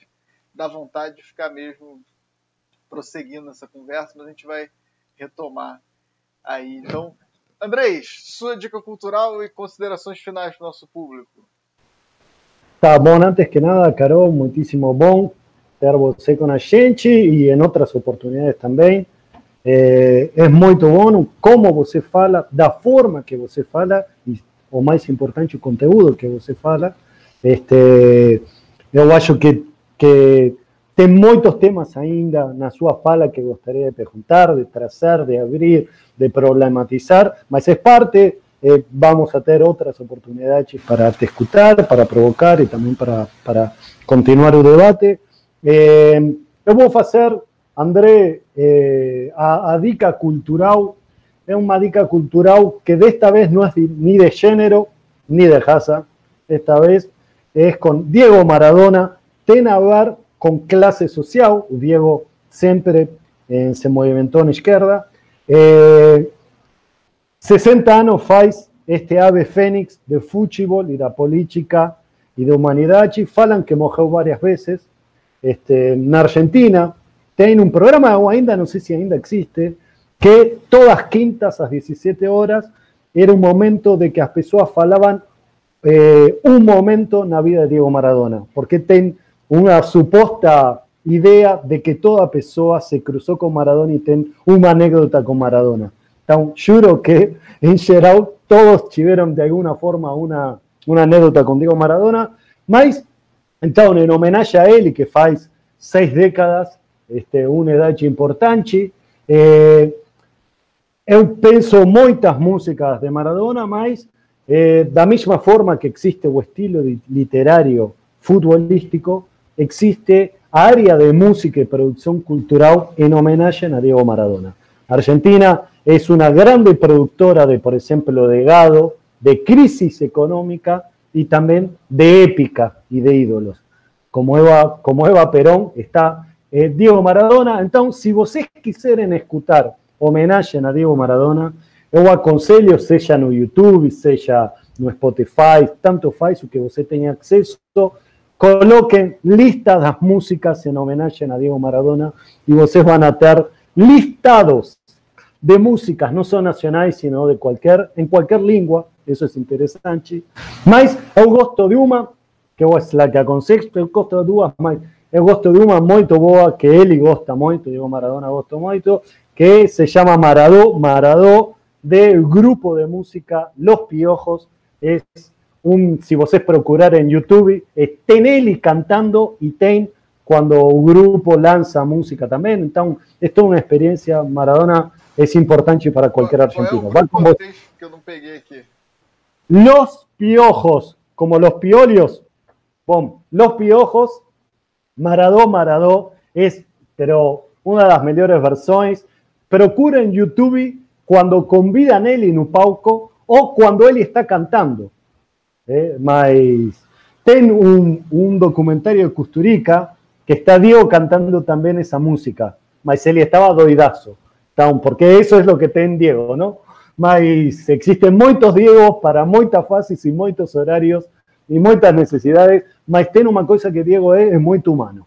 Es, eh, es una grande cualidad que no se puede perder, cada uno escoge con qué parche fica dele. Más bello con você, André, un placer, Carol, un placer, André, y un placer a todos los que están. Eu dou un bello enorme en Silea, ¿eh? vamos a hacer un homenaje de un personaje más importante de hoy, ¿eh? con Carol, claramente. ¿eh? Mas um beijo grande, um prazer com, estar com você. a Elaine colocou aqui no chat que graças a Carol, Silvia e Ingrid conheceu Conceição Evaristo e que isso resume muita coisa. E graças a Elaine a gente conheceu a Carol, e isso também resume muita coisa. Bom, gente, as minhas dicas culturais essa semana foi puxado pegar dica cultural, porque era tanta gente maravilhosa fazendo aniversário. Né? A gente teve aniversário, seria aniversário do Belchior, tivemos aniversário do Milton Nascimento, tivemos aniversário do Benegão, aniversário do Darcy Ribeiro. Tu, é, eu acho que Milton, Benegão e Darcy Ribeiro são no mesmo, no mesmo, mesmo dia, inclusive. Né? Então, assim, eu fiquei meio enlouquecido. Falei, vou trazer oito dicas culturais, não. Mas aí deu uma cortada aqui no meu ímpeto de dicas e eu vou trazer três discos. E um não tem nada a ver com os aniversariantes. Então, do Belchior, vou recomendar aqui para o pessoal esse disco, Todos os Sentidos, do Belchior. Tem essa foto maravilhosa na capa dele fumando um charuto aqui. Bom, maravilhas que tem aqui, né? Como Divina Comédia Humana, que abre o disco, enfim. É um grande compositor brasileiro, infelizmente nos deixou uma figura extraordinária, né? Que é, sumiu no mundo. Tem uma, tem uma página infame do Fantástico que foi uma jornalista indo no Uruguai atrás do Belchior, batendo na porta do, do quarto de hotel onde ele estava hospedado, uma coisa absurda, né? E assim, ele, enfim, é uma figura completamente é, é, oposta a. virou uma figura pop, né, um mito pop em vida ainda, mas era uma figura completamente avessa a essa mistificação da carreira do artista, etc. Figura muito comprometida com a própria arte. Bom, do Milton, eu já dei várias recomendações do Milton aqui, já indiquei vários discos do Milton. A obra do Milton é é, extraordinária. Né? O Milton. Eu fui no show do Milton ano passado, antes de acabar a pandemia, tive essa, essa graça. E foi terrível, porque eu só chorei. Eu, assim, eu saí com dor de cabeça do show, porque eu não conseguia parar de chorar. Né? É um, é um, tem um amor profundo pelo Milton. E hoje vou trazer para, na minha dica aqui, o disco Chai, do Milton Nascimento, que é todo baseado na, na cultura indígena. Tem cantos indígenas aqui, é um, é um disco que surgiu de uma viagem do Milton ao Xingu, se não me engano. É, e aqui ele, na capa, vou só ler para vocês, ele fala aqui a, o, o, significado da palavra chai, que é o que dá nome ao disco, né? Palavra da língua dos índios Kaxinawa, adotada por índios, seringueiros e ribeirinhos no Acre como tratamento de respeito e carinho a todos os aliados dos povos da floresta. Companheiro é um dos significados. Uma metade de mim é outro significado da palavra chai. Então, chai, lindo demais esse disco, extraordinário. E como é sexta-feira, né? Também é um dia de curtir, né? Indoor, que a gente está nessa modalidade aí. Então quem está com seu, quem está sozinho vai dançar sozinho em casa, quem não está vai estar tá com seu amado, sua amada aí. Eu quero recomendar muitíssimo o The Original Musicarium, volume 1 do Steve Wonder, extraordinário Steve Wonder. Esse aqui é um disco duplo de regravações de clássicos dele. É meio uma coletânea e algumas faixas originais é, e tem nada mais nada menos do que Superstition, que é a faixa que abre, que é, é impossível não dançar com essa música. E aí no mesmo, no mesmo disco, do outro lado, do lado B desse disco, você termina dançando agarradinho à noite, entrando no clima com Rainbow in the Sky, que é uma das músicas mais lindas já compostas até hoje. Gente, é isso.